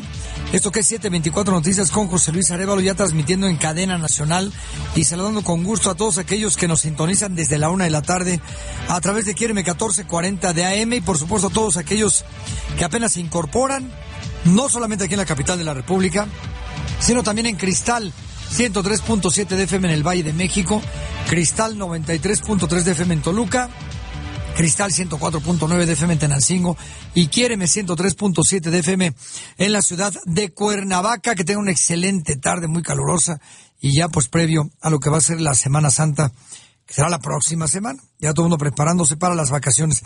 Teléfono en cabina 1035-0043 y ponemos a su entera su disposición nuestro portal de internet www.724.mx, 7 con letra 24 con número, con información minuto a minuto y en tiempo real. Redes sociales, Twitter y Facebook, arroba 724 Noticias y JLA Noticias. Vamos a las calles de la Ciudad de México. Voz de la ciudad. Lo escucho con atención, señor Israel Lorenzana. Gracias, José Luis. Pues tengo información ahora para nuestros amigos que se desplazan de la zona de Boulevard Tultitlán, por supuesto, de la zona de Tultepec y con dirección hacia Barrientos. Hay vehículos de carga que se incorporan también con dirección hacia Pire Norte, hacia la México Querétaro, motivo por el cual hay que tomar en cuenta, por supuesto, las alternativas y el circuito mexiquense puede ser una buena opción. Eso para quien viene de la carretera Texcoco Lechería. Por otro lado, la circulación, el sentido opuesto se presenta favorable, por lo menos para los automovilistas que se desplazan de la zona de la vía José López Portillo a través, por supuesto, de la vía Gustavo Vaz de la zona de Pris Norte y con dirección hacia Catepec. Aquí no tengo alternativas, José Luis, únicamente que anticipar su paso. Esto si su destino también es la México-Pachuca. Por otro lado, la calzada general Ignacio Zaragoza en la CDMX se presenta con una circulación con asentamientos por los vehículos que se incorporan hacia la zona de viaducto y también los que siguen su marcha con dirección hacia Boulevard Puerto Aéreo. La alternativa, la avenida Texcoco, esto procedentes del Puente de la Concordia para nuestros amigos que se desplazan también de la México Puebla, de la zona de Santa Marta y con dirección hacia la zona Tremita. Por último, te tengo información ahora precisamente de la zona poniente, la circulación con algunos asentamientos a través del periférico, procedentes de la zona de Luis Cabrera y con dirección hacia las inmediaciones de San Antonio. No hay que abandonar esta arteria, los carriles centrales son una muy buena opción, esto para desplazarse también hacia el Paseo de la Reforma, o los que siguen su marcha, José Luis, con dirección hacia la zona de Polanco. La información que te tengo, vamos al pendiente. Muchas gracias, señor Lorenzana. Hasta el rato. Hasta el ratito, Israel Lorenzana. Twitter, arroba 724 Noticias.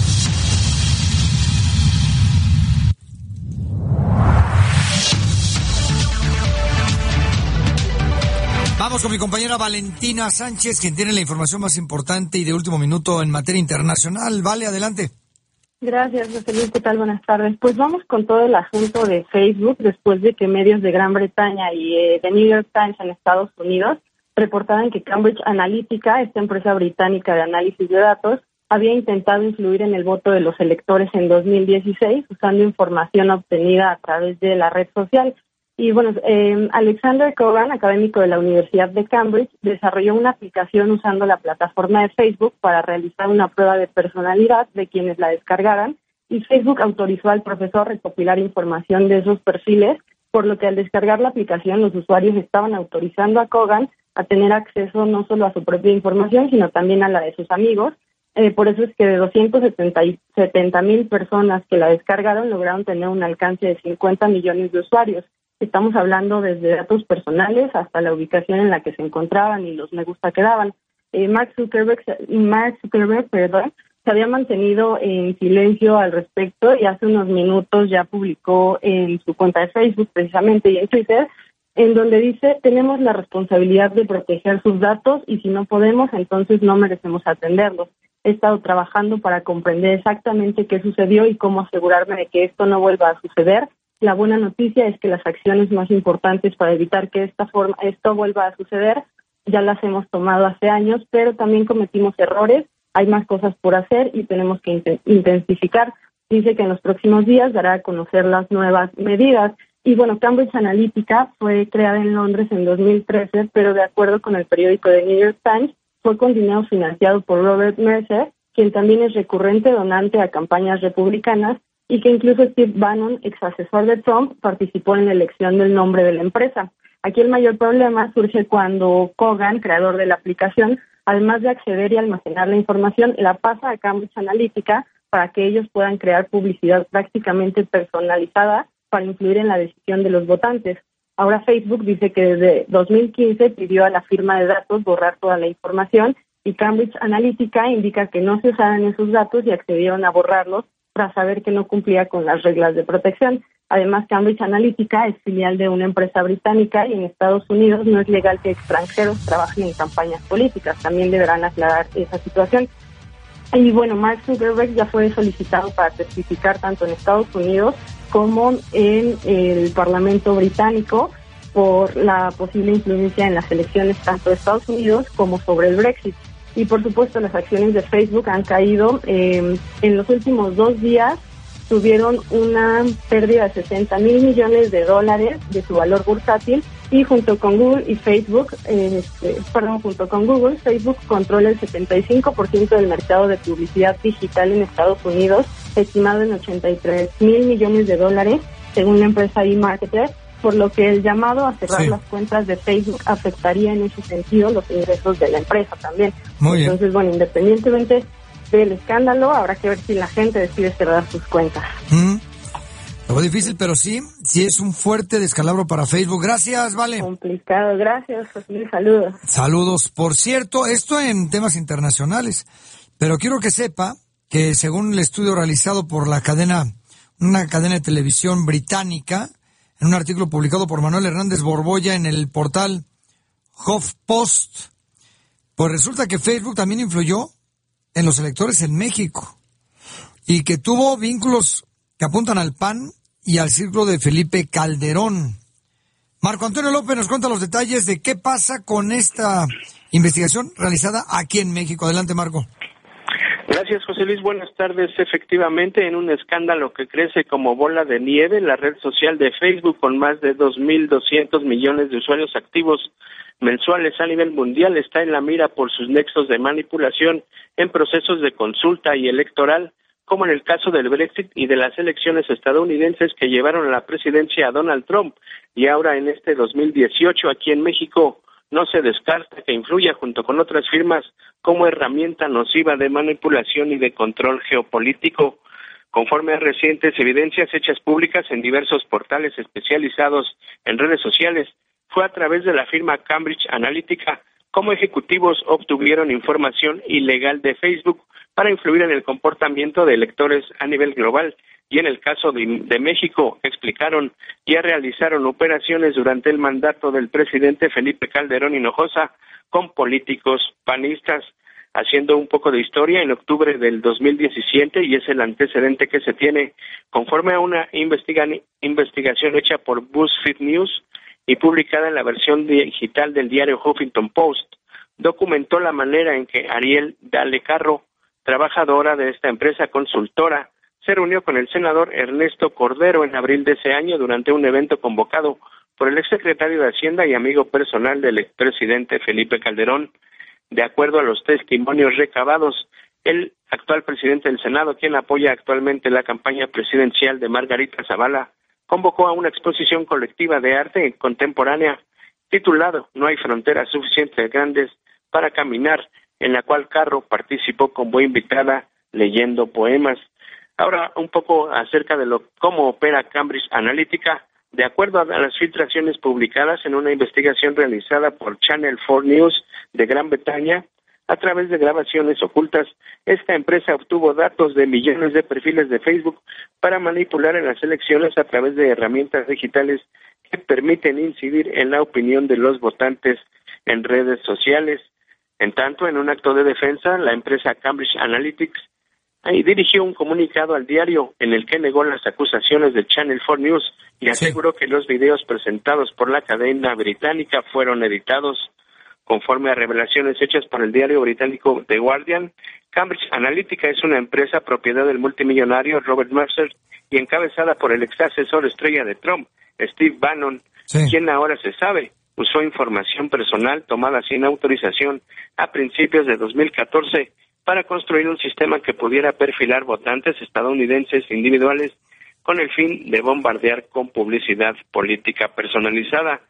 Al respecto, ya regresando aquí a nuestro país, en recientes declaraciones, Marco Antonio Baños, consejero general, consejero electoral del INE, dijo que ya se revisa el caso y habló de que ya se trabaja con la empresa de Mark Zuckerberg, al menos en el tema de las noticias falsas.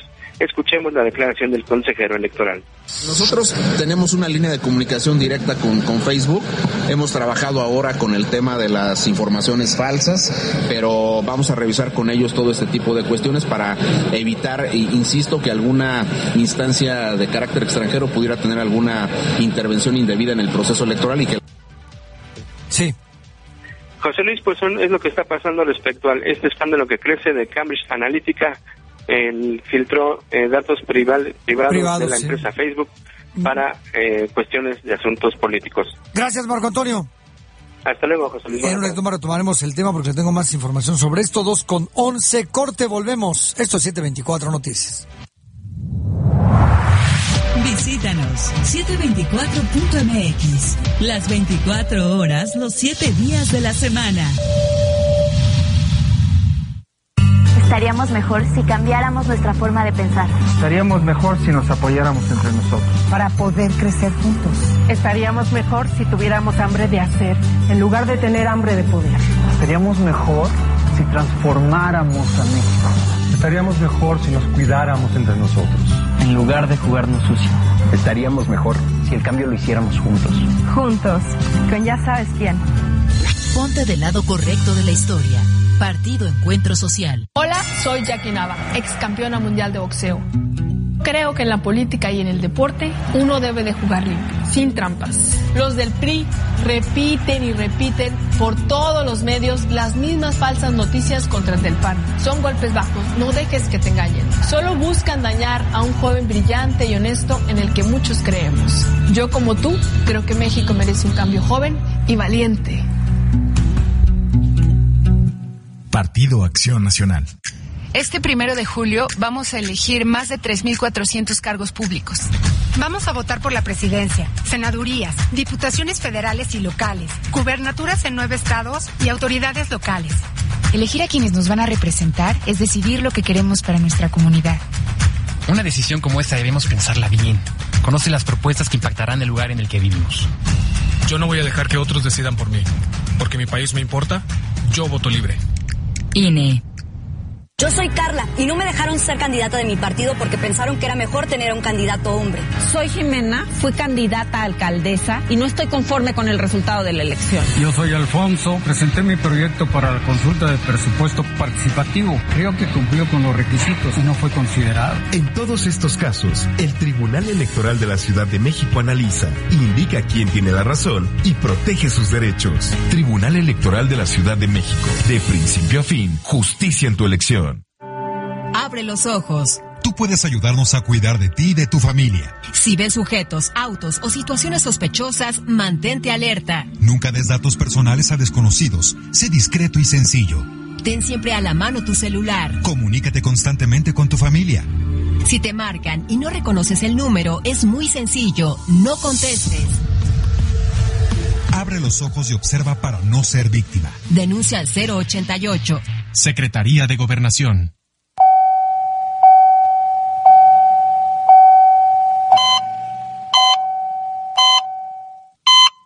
Hay sonidos que pueden ser los últimos que escuches.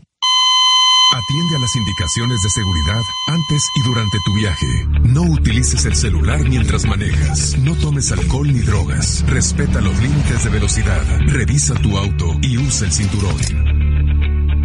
Secretaría de Comunicaciones y Transportes. Quiéreme, quiéreme. 1440.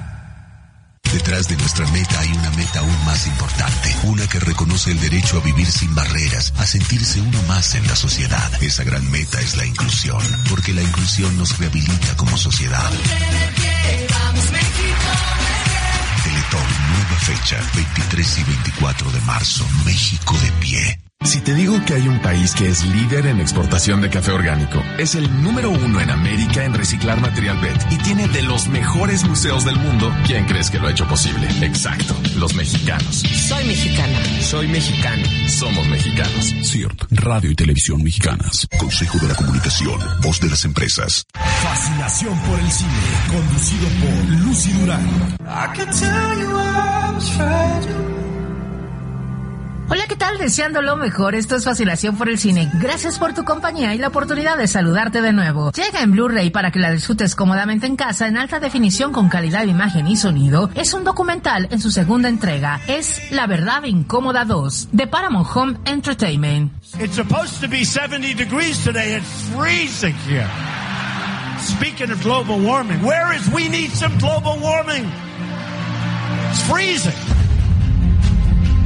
La Verdad Incómoda 2 ya está en Blu-ray, una década después de que Una Verdad Incómoda acercara el tema del cambio del clima al corazón de la cultura popular. Llega en seguimiento emocionante y cautivador que muestra lo cerca que estamos de una revolución energética. El vicepresidente Al Gore continúa su incansable lucha viajando alrededor del mundo para capacitar a un ejército de campeones climáticos e influir en la política climática internacional. Las cámaras lo siguen detrás de escenas, tanto en momentos públicos como privados, divertidos y conmovedores mientras persigue la inspiradora idea de que mientras continúe este gran interés y participación que nunca había sido tan altos, el riesgo del cambio climático puede vencerse con el ingenio y pasión humana. Además podrás encontrar material adicional efectuando el cambio, decir la verdad al poder, One Republic, dale el poder a la verdad, un video, verdad en 10 y mucho más, un Blu-ray para tener en casa valdrá la pena. Y sobre todo hacer un poco de conciencia. Ya lo sabes, decir no a la piratería. Tenemos Blu-rays de la verdad incómoda 2 que nos mandan nuestros amigos de Paramount Home Entertainment y son para las primeras personas que nos envíen un mail a fascinación y me digan tú cómo cuidas al planeta. Participa. Esto fue Fascinación por el cine, conducido por Lucy Durán. Escuchas Quiéreme. 1440 AM. XEST, transmitiendo con 25.000 watts de potencia desde estudios en Montecito 59, Colonia Nápoles. Quiéreme 1440, emisora integrante de Grupo 7 Comunicación. Quiéreme contigo.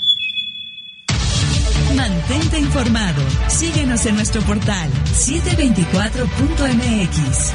Las 24 horas, los 7 días de la semana. Continuamos.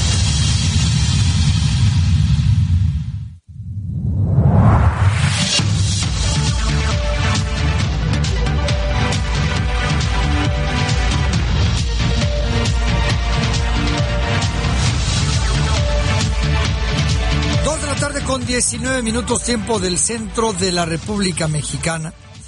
Y venimos hablando desde el bloque anterior sobre este tema de Facebook, ¿no? Y su posible intromisión también en temas de, que tienen que ver con México, con elecciones en México. Y si es de preocuparse, fíjese que hace muy poco tiempo nosotros le informábamos también sobre el Instituto Nacional Electoral que hizo un convenio con Facebook para evitar lo que llaman ellos las fake news o las noticias falsas.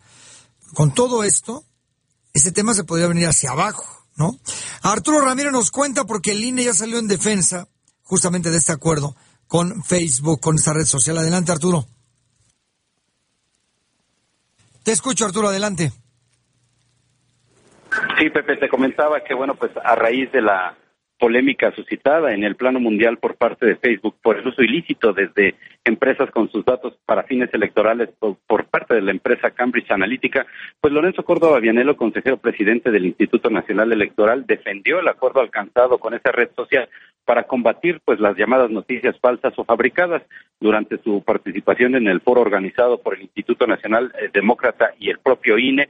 Córdoba dijo adelantarse a la oleada de descalificaciones que recibirá precisamente este Instituto Electoral con información falsa o quien pues acusarán y por ello aseveró que de poner en riesgo la información confidencial de los ciudadanos pues tiene precisamente en su poder a través del Registro Federal de Electores. Vamos a escuchar parte de lo que dijo Lorenzo Córdoba Viene. El convenio que se ha suscrito con Facebook y sobre que, ha habido una gran discusión en las semanas eh, previas, posteriores a que el acuerdo se suscribió, que se trata de un acuerdo de entendimiento, no de un contrato, eh, tiene el único propósito de generar información validada por el Instituto Nacional Electoral que pueda ser colocada oportunamente dentro de la plataforma de Facebook para poder contrarrestar eventual desinformación que ocurre en las redes. En semanas pasadas hay quien ha sostenido que el INE estaba censurando. Falso. El INE no censura. El INE no va a bajar un spot eh, o alguna bueno, pues el consejero presidente fue enfático al señalar que la influencia creciente de la información que circula en redes sociales, verdadera o falsa, pues Córdoba precisó que el convenio suscrito con Facebook no pretende una colaboración para censurar la información falsa que circula en las redes sociales. El línea aseveró no pretende censurar esa información, aunque sea falsa, sino coloca datos verdaderos a su lado para contrarrestar la desinformación.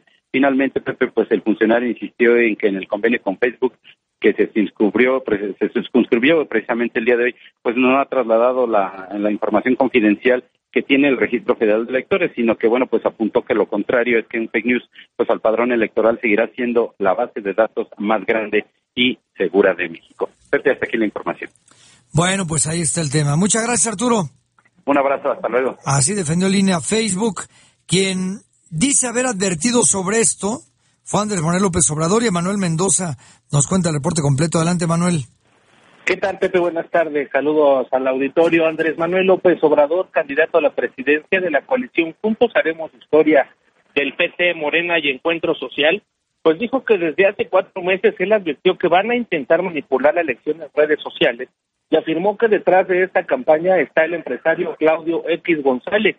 Dijo Pepe que, bueno, pues la firma Cambridge Analytica que ya está señalada de incluir en Facebook por el triunfo de Trump en Estados Unidos y el Brexit en Londres, también ya fue contratada en México. Escuchemos. Porque yo hice en su momento, en su momento, la denuncia. Esto que es ahora un escándalo mundial, lo di a conocer. Eh, creo que fue hace como unos tres o cuatro meses que tuve información de que esta empresa fue contratada por mexicanos para hacer guerra sucia en contra de nosotros. Y eh, eso es una investigación que incluso le pedí a INE en su momento que hiciera. Eh, y que tenía yo información de que Claudio X González y otros este, personajes ah, estaban financiando esa campaña con esta empresa. Pepe López Obrador dijo que en su sexenio, en caso de ganar la presidencia, México crecerá al 4% a tasa anual y su política económica estará enfocada al desarrollo estabilizador que vivió México de los años 40 a los 70. Así lo dijo. Los que quieren este, asustar, eh, no está mal decirles que me voy a guiar en materia de política económica en el libro que se llama Desarrollo Estabilizador, el libro de Antonio Ortiz Mena, que fue secretario de Hacienda en dos sexenios y fue cuando mejor eh, crecimiento económico. José Luis Andrés Manuel rindió una guardia de honor en el hemiciclo a Juárez al conmemorar el natalicio del Benemérito de las Américas. Ahí estuvo acompañado de la exministra de la Suprema Corte, Olga Sánchez Cordero, quien dijo será la próxima secretaria de Gobernación de México y de la candidata a la jefatura de gobierno de la ciudad, Claudia Sheinbaum. También, bueno, pues se anunció que se tomará unas vacaciones. A partir del día 24 estará en Palenque y se reincorpora a sus actividades el primero de abril, donde arrancará la gira en Ciudad Juárez, Chihuahua. Vamos a crecer un 4%, digo el señor. Así es, ¿Y cómo? 4% anual. pues vamos a ver primero que gane y dos cómo lo vamos a resolver. Siempre las promesas, pero bueno, en fin, en fin, pues ahí está, ahí está su postura. Te lo agradezco mucho, Manuel. Saludos, Pepe, buenas tardes. Muy buenas tardes. Siempre nos dice el qué, pero no nos dice el cómo. Y ese es un tema que hay que pedir que lo hagan. Voy con Jorge Franco Márquez, quien tiene las actividades de Ricardo Anaya y quien también habló del tema de Facebook. Adelante, Jorge. Así es, José Luis, te comento que el candidato de la coalición PAN-PRD Movimiento Ciudadano, Ricardo Anaya, presentó a Jorge Castañeda como su nuevo coordinador de estrategia de campaña. Y eh, bueno, en conferencia de prensa estuvo con Ricardo Anaya, desde luego Jorge Castañeda y Santiago Krill, quien es su coordinador político, también estuvo Dante Delgado, y en este encuentro con medios de comunicación hablaron sobre el caso de la empresa Cambridge Analytica, que bueno, pues como se sabe manipuló el algoritmo de Facebook en los Estados Unidos. Y bueno, pues te comento que tanto Castañeda como Santiago Krill, ellos eh, consideraron que se debe aclarar si Cambridge Analytica operó ya en México, como lo dijo un directivo de esta empresa en unos videos que ya están circulando, porque de confirmarse muy probablemente habría operado, dijeron, en la elección del año pasado en el Estado de México. Santiago Krill dijo que el equipo de Anaya ya se reunió con la gente de Facebook para que se transparente el tema de las contrataciones de publicidad de la red social en el marco de la elección en curso. Escuchemos a Santiago Krill. Mover, digamos, el producto de Cambridge Analytica, no me acuerdo en algún eh, miembro de un país africano, le dice, entre otros lugares donde hemos participado, y lo dice con todas sus letras, es México. Y es por ello que el comentario que acaba de hacer Jorge Castaña es muy relevante. Si es México, pues no pudo ser una elección de hace 10 años, ¿verdad? De hace 5 o de hace 3. Es sin duda la elección del Estado de México. Entonces, te comento que también platicamos con el senador Luis Humberto Fernández Fuentes del partido eh, de, de más bien del grupo PT Morena en el Senado, dijo que varias versiones periodísticas señalan a Luis Videgaray como el artífice de haber traído a la, a la, empresa Cambridge Analytica a México y de forma concreta para la elección del Estado de México, lo que debe de investigarse para deslindar responsabilidades. Ese es el reporte, José Luis. Muy bien, muchas gracias. Hasta luego. Hasta luego. Voy con Adrián Hernández y las actividades de José Antonio Mida. Adelante, Adri.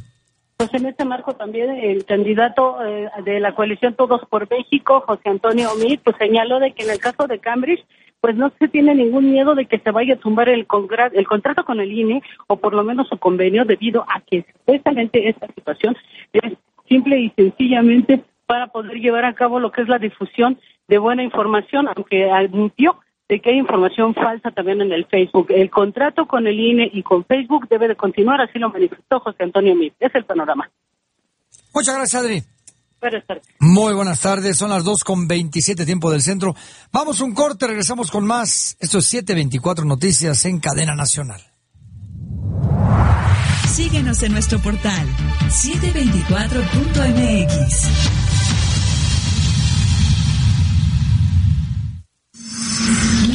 Contigo, 1440 AM. Detrás de nuestra meta hay una meta aún más importante, una que reconoce el derecho a vivir sin barreras, a sentirse uno más en la sociedad. Esa gran meta es la inclusión, porque la inclusión nos rehabilita como sociedad. Teletón, nueva fecha, 23 y 24 de marzo, México de pie. Esta es una cápsula informativa de 724 Noticias con José Luis Arevalo. ¿Qué tal amigos de 724 Noticias en Radio? Los saluda Bernardo Gaitán y hoy, 21 de marzo, pues es cumpleaños del gran músico alemán Johann Sebastian Bach y del cual pues obviamente quiero hablar el día de hoy en su cumpleaños. Él nació el 21 de marzo de 1685 en Eisenach, la actual Turingia del entonces Sacro Imperio Romano Germánico, y en el acta de nacimiento de Bach dice 21 de marzo de 1685, pero esto del calendario juliano. ¿A qué me refiero? A que tiempo después pues entró en vigor el calendario gregoriano, que es el que nos rige hoy. Por lo tanto, su cumpleaños deberíamos de celebrarlo el 31 de marzo, no el 21, sino el 31. Pero pues como él siempre lo festejó el 21, pues se dejó así, aunque técnicamente, como digo, pues estábamos hablando de otro día. Pero bueno, eso no importa. El chiste es que Johann Sebastian Bach pues fue uno de los más importantes músicos músicos eh, a lo largo de toda la historia de la música y por supuesto pues era, era el principal de su, de su propia familia que también tenía gran historia musical con cerca de 35 compositores y muchísimos, muchísimos más intérpretes, todos ellos pues con el apellido Bach. Eh, tuvo gran fama obviamente como organista y como clavecinista en toda Europa gracias a su técnica y sobre todo en la capacidad de improvisar música al teclado. Él era un gran organista como digo y clavecinista y además de todo pues también tocaba el violín y la viola de gama. O sea, es un compositor sumamente sapiente porque no solamente sabía componer como lo hacían en tiempos posteriores, sino que también era un gran instrumentista. Sabía los requerimientos de los instrumentos y con base en eso pues podía componer ayudando al intérprete y, y pues obviamente haciendo y buscando la forma en la que los instrumentos pues tengan una mucho mejor sonoridad y muchísimo mejor expresión al momento de pues de interpretar. Su etapa de vida pues obviamente fue en la época del barroco, lo que nosotros consideramos como, como música barroca, fue cuando pues a él le tocó vivir y componer y bueno, por fortuna, pues gracias a toda su, música, pues el barroco pues, se fue, se fue para arriba. Incluso hasta el día de hoy, pues es uno de los géneros y por supuesto su música es casi un sinónimo de decir música barroca, inmediatamente te refieres a Bach. Y bueno, de entre de sus obras pues más conocidas están los famosísimos conciertos de Brandenburgo, que son una serie de seis conciertos para diferentes instrumentos de 1721. Eh, también tenemos el famosísimo clave bien temperado, que es el nombre de los dos ciclos de preludios y fugas en las cuales eh, explora todas las tonalidades mayores y todas las, tonalidades menores de la, gana, de la gama cromática de pues musical. Está también, por ejemplo, la misa en sí menor, que es una, pues, una pieza sacra escrita originalmente como gran misa católica, aunque no está claro bien a qué se refiere con esto, pero pues obviamente se conoce hasta el día de hoy como misa en sí menor. Están las famosas pasiones, ¿no? La, más famosa, la pasión según San Mateo, que es pues esta descripción de la, literalmente de la pasión de la Biblia, pero con, eh, con letra de, pues de San Mateo y, y también tiene otra igualita, pero con la música, con la, con las palabras, perdón, de San Juan encontramos también las hermosísimas variaciones Goldberg, que es una composición para un, para un teclado, un área normal, chiquita, y posteriormente pues una serie de variaciones para un clavecín con dos teclados, que actualmente pues ya podemos encontrar la reducción para un piano normal, pero en ese entonces pues fue una cuestión completamente revolucionaria. También encontramos la famosísima tocata en re menor para órgano, que todo el mundo la conocemos y si no, seguramente más bien si la han oído y si no la recuerdan por nombre, pues seguramente cuando la escuchen pues va a llegar inmediatamente a sus, a sus mentes. Yo soy Bernardo Gaitán y nos escuchamos el día de mañana. Que tengan un excelente día. Mantente informado. Síguenos en nuestro portal 724.mx. Las 24 horas, los 7 días de la semana. Continuamos.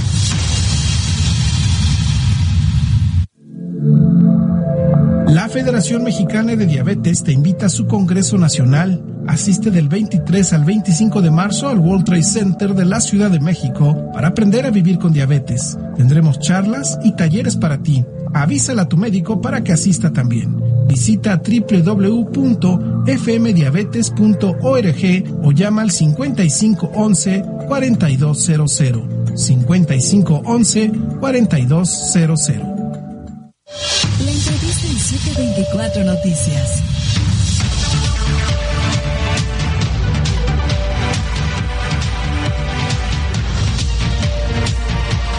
Dos de la tarde con 33 tiempo del centro de la República Mexicana. Le agradezco mucho a Francisco Gil Villegas que esté con usted y con nosotros en la línea telefónica. ¿Cómo está usted, Francisco? Qué gusto saludarlo. Mucho gusto. El gusto es mío. Vaya tema esto del Cambridge Analytica con Facebook, eh, Francisco. Y yo quisiera tocar un poquito con ustedes de esto en relación con México. ¿Qué tanto puede repercutir en el proceso que estamos viviendo y lo que viene para el primero de julio? Sí, bueno, soy el doctor Francisco Gil Villegas, profesor investigador del Centro de Estudios Internacionales del Colegio de México. Y efectivamente, esto es un escándalo que está adquiriendo dimensiones globales, se está mencionando ya en todo el mundo y hay ya incluso una petición de Ryan Acton, el cofundador de WhatsApp, que eh, está pidiendo y llamando que es el momento de delete, o sea, de desinstalar a Facebook. Es una llamada a los diferentes usuarios de Facebook para que desinstalen esta, eh, este, esta aplicación por lo, lo, que representa de peligro y por supuesto que ha habido todo este descenso eh, catastrófico en la bolsa de valores con las acciones de Facebook. Pero para el caso de México, lo más importante es que este escándalo de eh, Cambridge Analytics eh, y de Facebook toca a 50 millones de personas.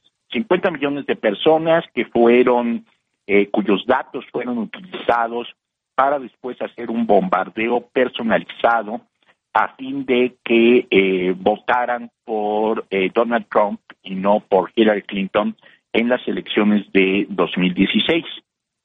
Pero en el mismo año del 2016, nada más que en el mes de abril, se puede consultar la, el diario La Jornada del 28 de abril de 2016, podrán ver ahí que Dante Delgado, el director de Movimiento Ciudadano, admitió haber entregado a Amazon el padrón electoral de todos los ciudadanos mexicanos.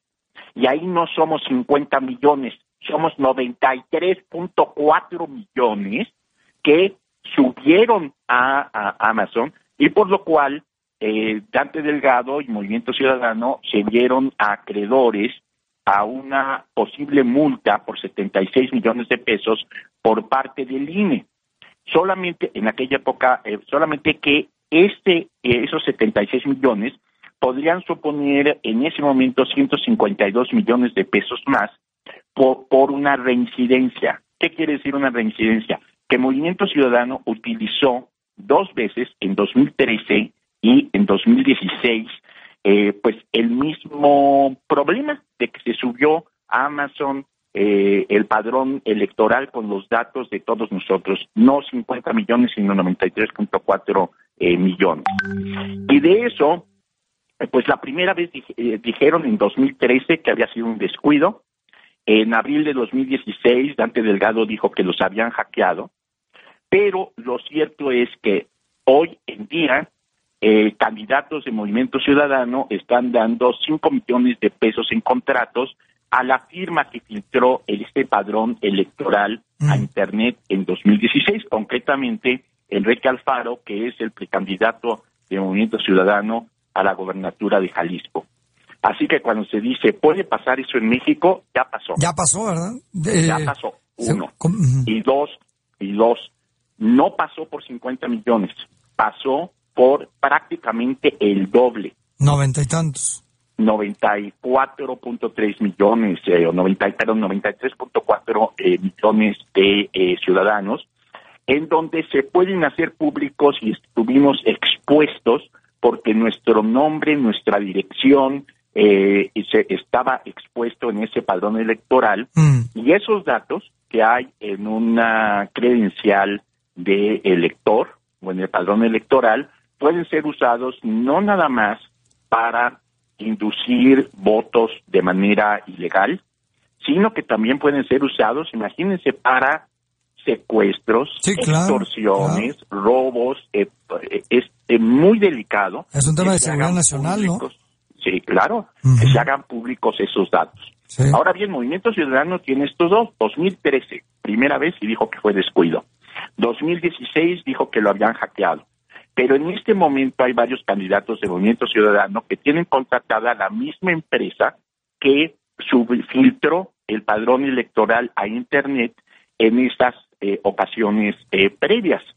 Y todavía no se le ha aplicado una sanción a eh, Movimiento Ciudadano por esto, ya haya sido descuido, hackeo o simplemente colusión de corrupción desde el momento en que están volviendo a contratar a esa empresa mm. con la cual supuestamente ya no debieron de haber tenido ningún contacto en caso de que los hubieran hackeado, como dijo Dante Delgado en abril de 2016. Ahora, querido Francisco, eh, eso en cuanto a México, quería también preguntarle, ¿cree usted que, voy a regresarme un poco al tema de los Estados Unidos y de las elecciones en el 2016, que, que si la intervención rusa, que todo lo que, y ahora con esto de Facebook, ¿realmente le preocupará a Donald Trump todo esto para, se le quitará el sueño?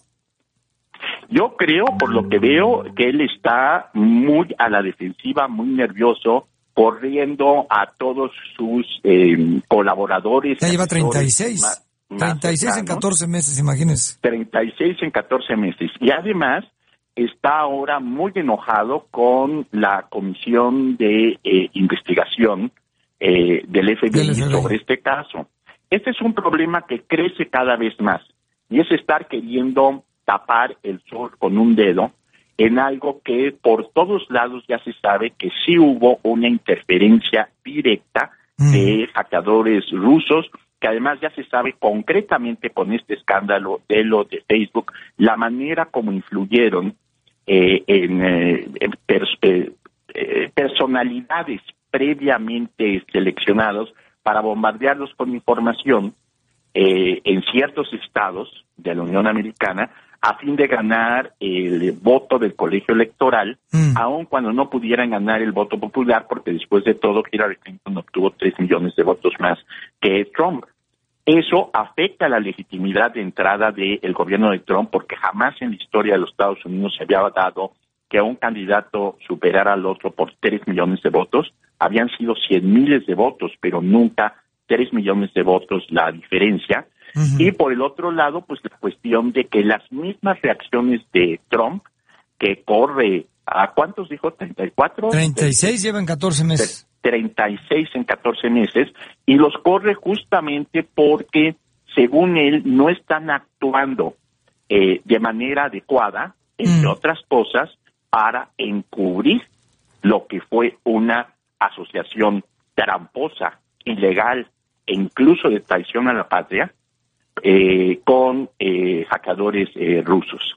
En 1974 cayó un presidente por una cuestión en Estados Unidos, por cuestiones de espionaje, que fue el Watergate con Richard Nixon. Pero en aquella ocasión no había posibilidad de acusar esto de traición a la patria porque todo el proceso de espionaje fue interno.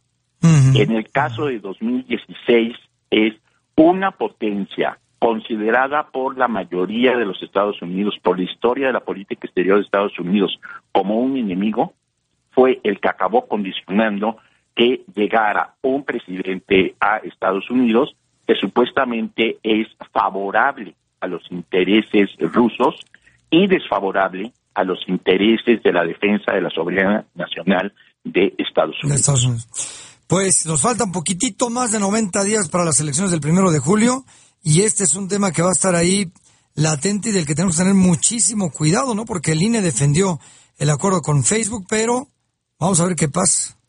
Bueno, eh, lo que tenemos que ver aquí específicamente es que tiene que volverse a marcar, a señalar lo que hizo Movimiento Ciudadano, porque eso fue no solamente una irresponsabilidad, hay hasta ahora indicaciones con el caso del precandidato al, go- al gobierno de Jalisco del Movimiento Ciudadano que puede haber algo más que eso, o sea, una col- eh, colusión de corrupción, y que este, realmente de- nos dejaron eh, desprotegidos en 2013 y en 2016 a todos los ciudadanos cuyo- cuyo- cuyos nuestros datos estuvieron pues volando y circulando por todo lado. Es terrible. Pues le agradezco muchísimo, Francisco, que me haya tomado la llamada, señor Gil Villegas. ¿Cómo no? Muchas gracias. Fuerte abrazo, el analista político e internacionalista del Colmex, Francisco Gil Villegas. Ahí tiene usted este tema. En la línea telefónica también está don Fernando Sánchez Márquez, director adjunto de 724 Noticias. Don Fernando, ¿con qué, de qué platicamos el día de hoy?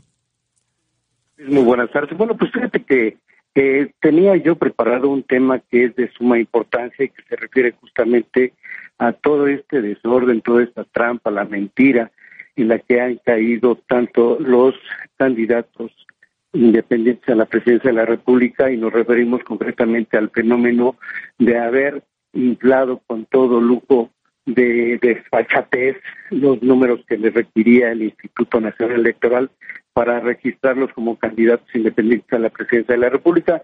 Todo el mundo sabe perfectamente bien que estamos hablando de Margarita Zavala, estamos hablando de eh, Jaime eh, el Bronco, el ex gobernador del estado de Nuevo León, y el denominado Jaguar, un ex distinguido perredista que también aspira a ese puesto. Pero déjame decirte que justamente en el marco de esta eh, pues, sinvergüenzada a la que han recurrido estos personajes en la desesperación por colocarse en la silla presidencial, hoy justamente nos encontramos en un eh, escenario, ante un escenario en donde se está discutiendo precisamente todo lo relacionado a estas alternativas para combatir la desinformación.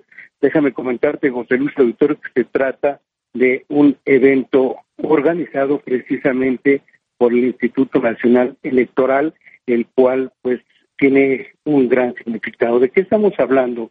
Pues concretamente estamos hablando de dos escenarios en los que van a coadyuvar justamente para disminuir toda esta eh, montaña de falsedades, de mentiras, de actos que no tienen perdón, pero que la ley, como tú sabes en México, pues no solamente perdona, disculpa y olvida todo.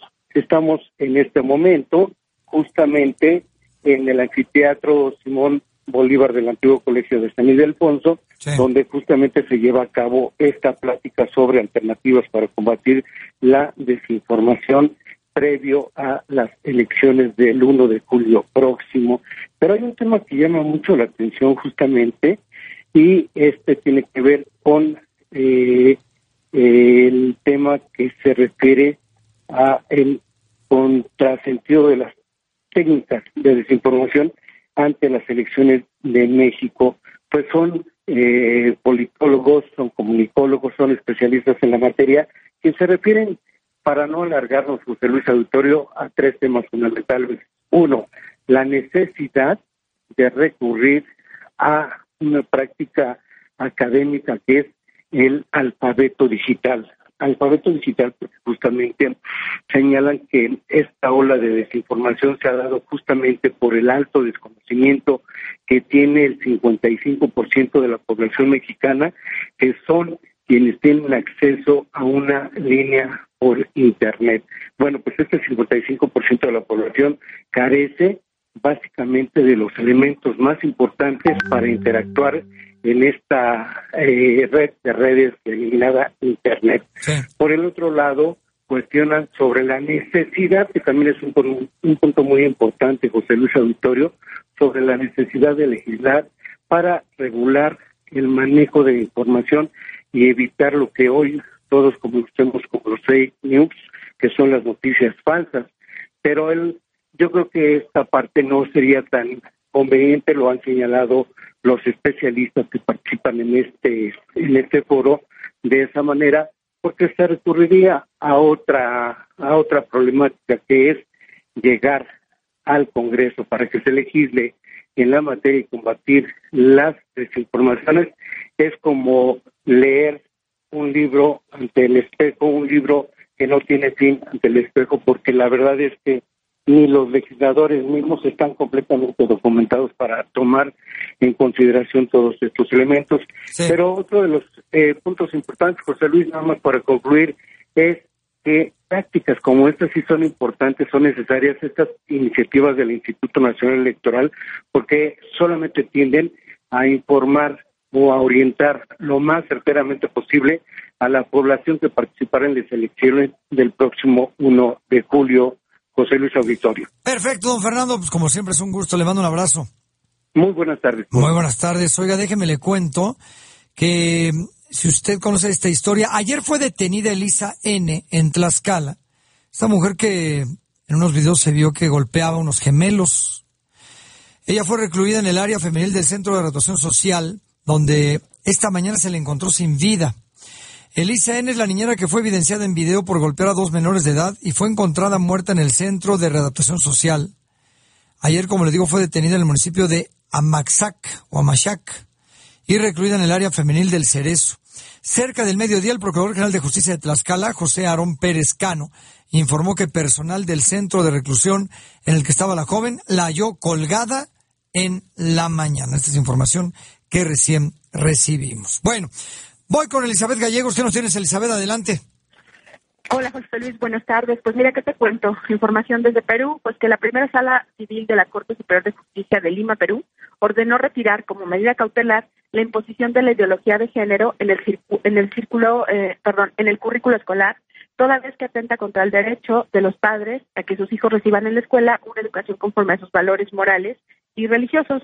Lo anterior fue petición de la Asociación Padres en Acción, quienes protestan contra la inclusión de la ideología de género. en los planteles de estudio. En Perú existen más de 7 millones de niños y niñas y adolescentes con acceso a la educación básica.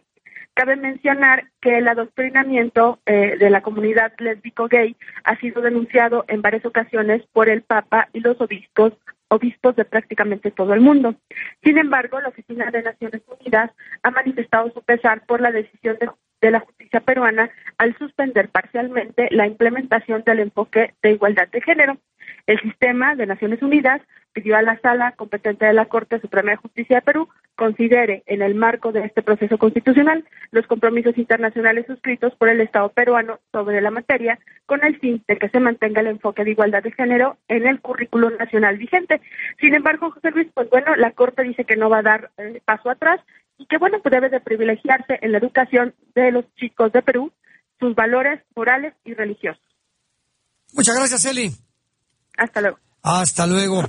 En las 2.50, vamos a un corte, volvemos con más. Esto es 724 Noticias. Síguenos en nuestro portal 724.mx.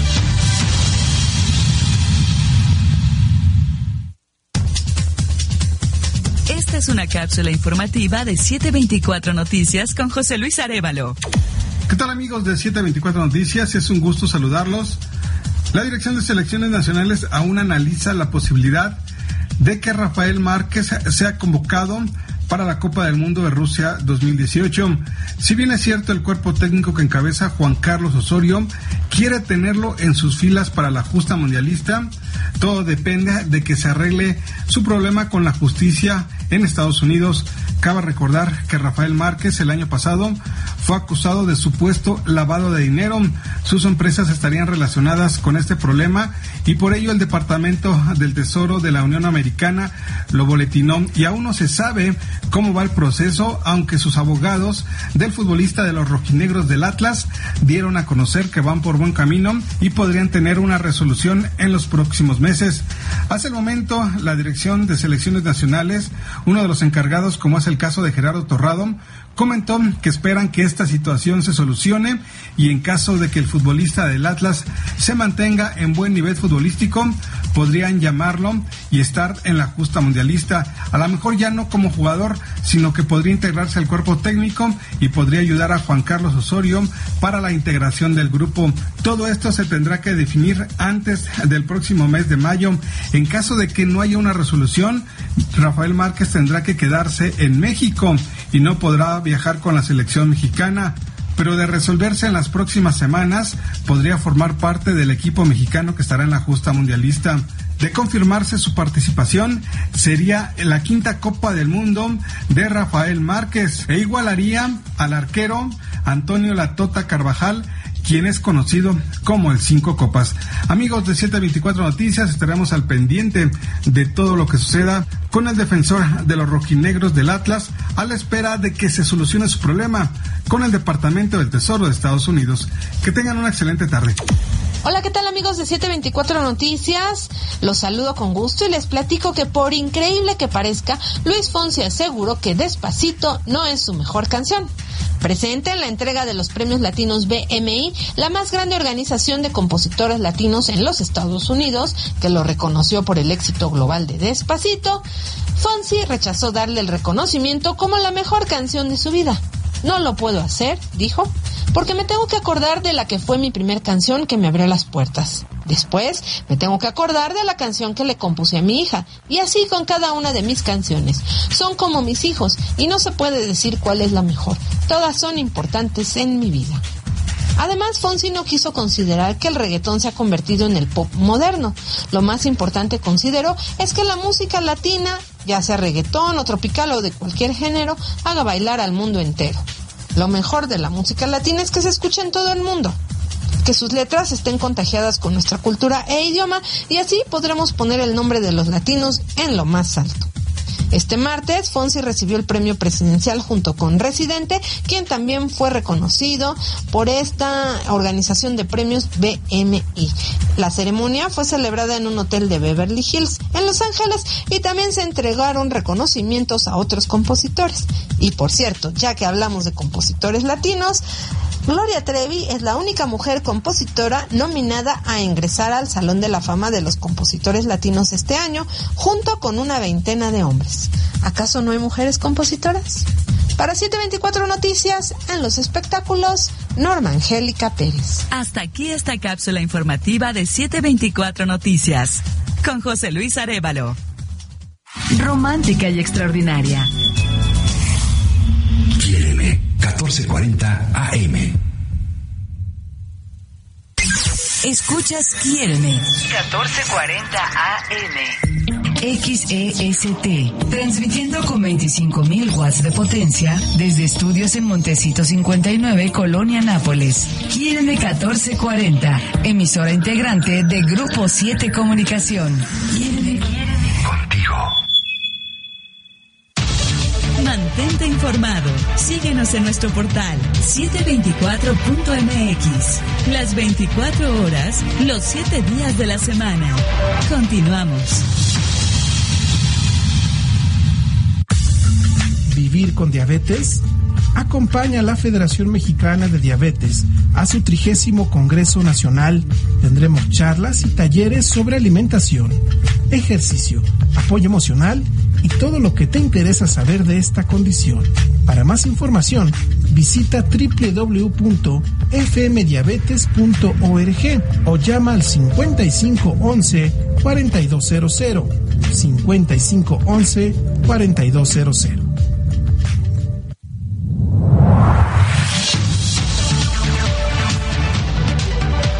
Con 55 tiempo del centro. Oiga, quiero compartir con usted un reporte que publica una organización no gubernamental que se llama Artículo 19. El reporte se llama Democracia Simulada, Nada que Aplaudir, es el nombre de este reporte. Y habla, fíjese, dice que con 1986 agresiones y 41 asesinatos a periodistas, el gobierno del presidente mexicano Enrique Peñanito es el más violento para la prensa, pero también el que más ha recurrido al uso excesivo de publicidad oficial. Eh, según este reporte, sobresale el volumen de publicidad oficial que se ejerce desde el gobierno federal y los distintos ejecutivos estatales, condicionando el tipo de información que llega al gran público, incluso en un periodo electoral como el del 2018, cuando serán elegidos los ocupantes de más de 3.400 cargos públicos. De acuerdo con cifras oficiales de esta ONG, el actual gobierno gastó 40 mil millones de pesos en publicidad oficial y 56% se concentró en 20 medios, mientras que el porcentaje restante se dividió en 3.100 medios. 40 mil millones de pesos en publicidad, según esta ONG, que como le digo se llama artículo 19 en su reporte, Democracia Simulada, nada que aplaudir. Vamos a Puebla con Marisol Córdoba. Adelante, Marisol.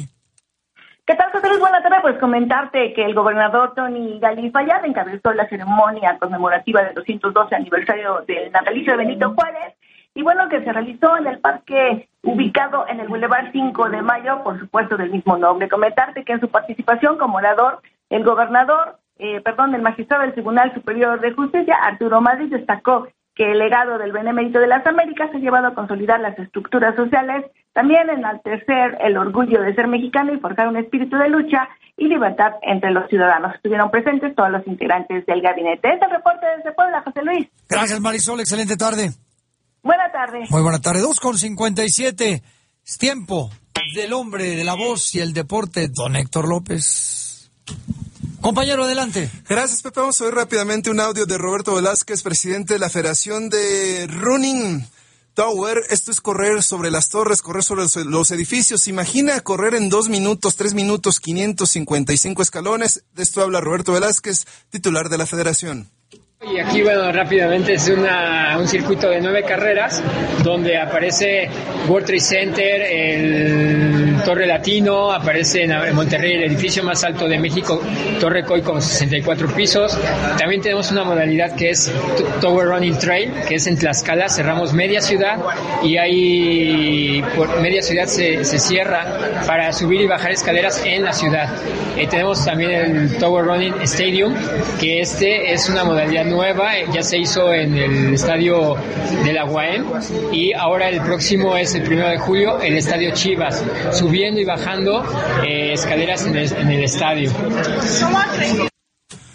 Las palabras del titular de esta federación es un deporte nuevo que, ha- que de cierta forma es la novedad en este momento. Ya no es tanto correr maratones, campo traviesa, sino ahora es correr escaleras. Y dicen que es menos, o sea, afecta menos las rodillas que andar corriendo en el pavimento. El correr escaleras afecta menos las rodillas. Fíjate, además yo lo he visto en otros países del mundo que corren, en Japón lo hacen. Sí, en- sí, en- sí. y Es increíble. Además, corren de puntas, yo creo, no van subiendo de puntas, por eso no te afecta tanto el talón, pero sí es un ejercicio brutal. Sí, sí, sí. Aquí han de ser como 50 pisos en el World Trade Center. No, aproximadamente 555 escalones.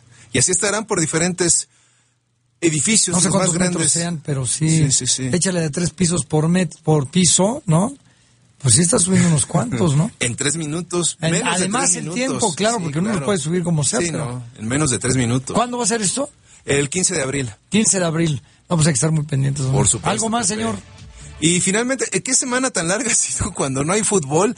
La, de la cara a la primera fecha FIFA, no hay fútbol ni lunes, ni martes, ni miércoles, ni jueves. Se hace muy, muy larga la semana, muy pesada. Y ahora esperar hasta el próximo viernes, que es la fecha FIFA, y los mejores compromisos se verán el viernes. Muy bien, pues platicamos de eso mañana. ¿no? Por supuesto, Pepe. Don Héctor, muchas gracias. Gracias. Los deportes aquí en 724 Noticias. Nos vamos. Que tenga una excelente tarde. Pásela bien. Hasta mañana.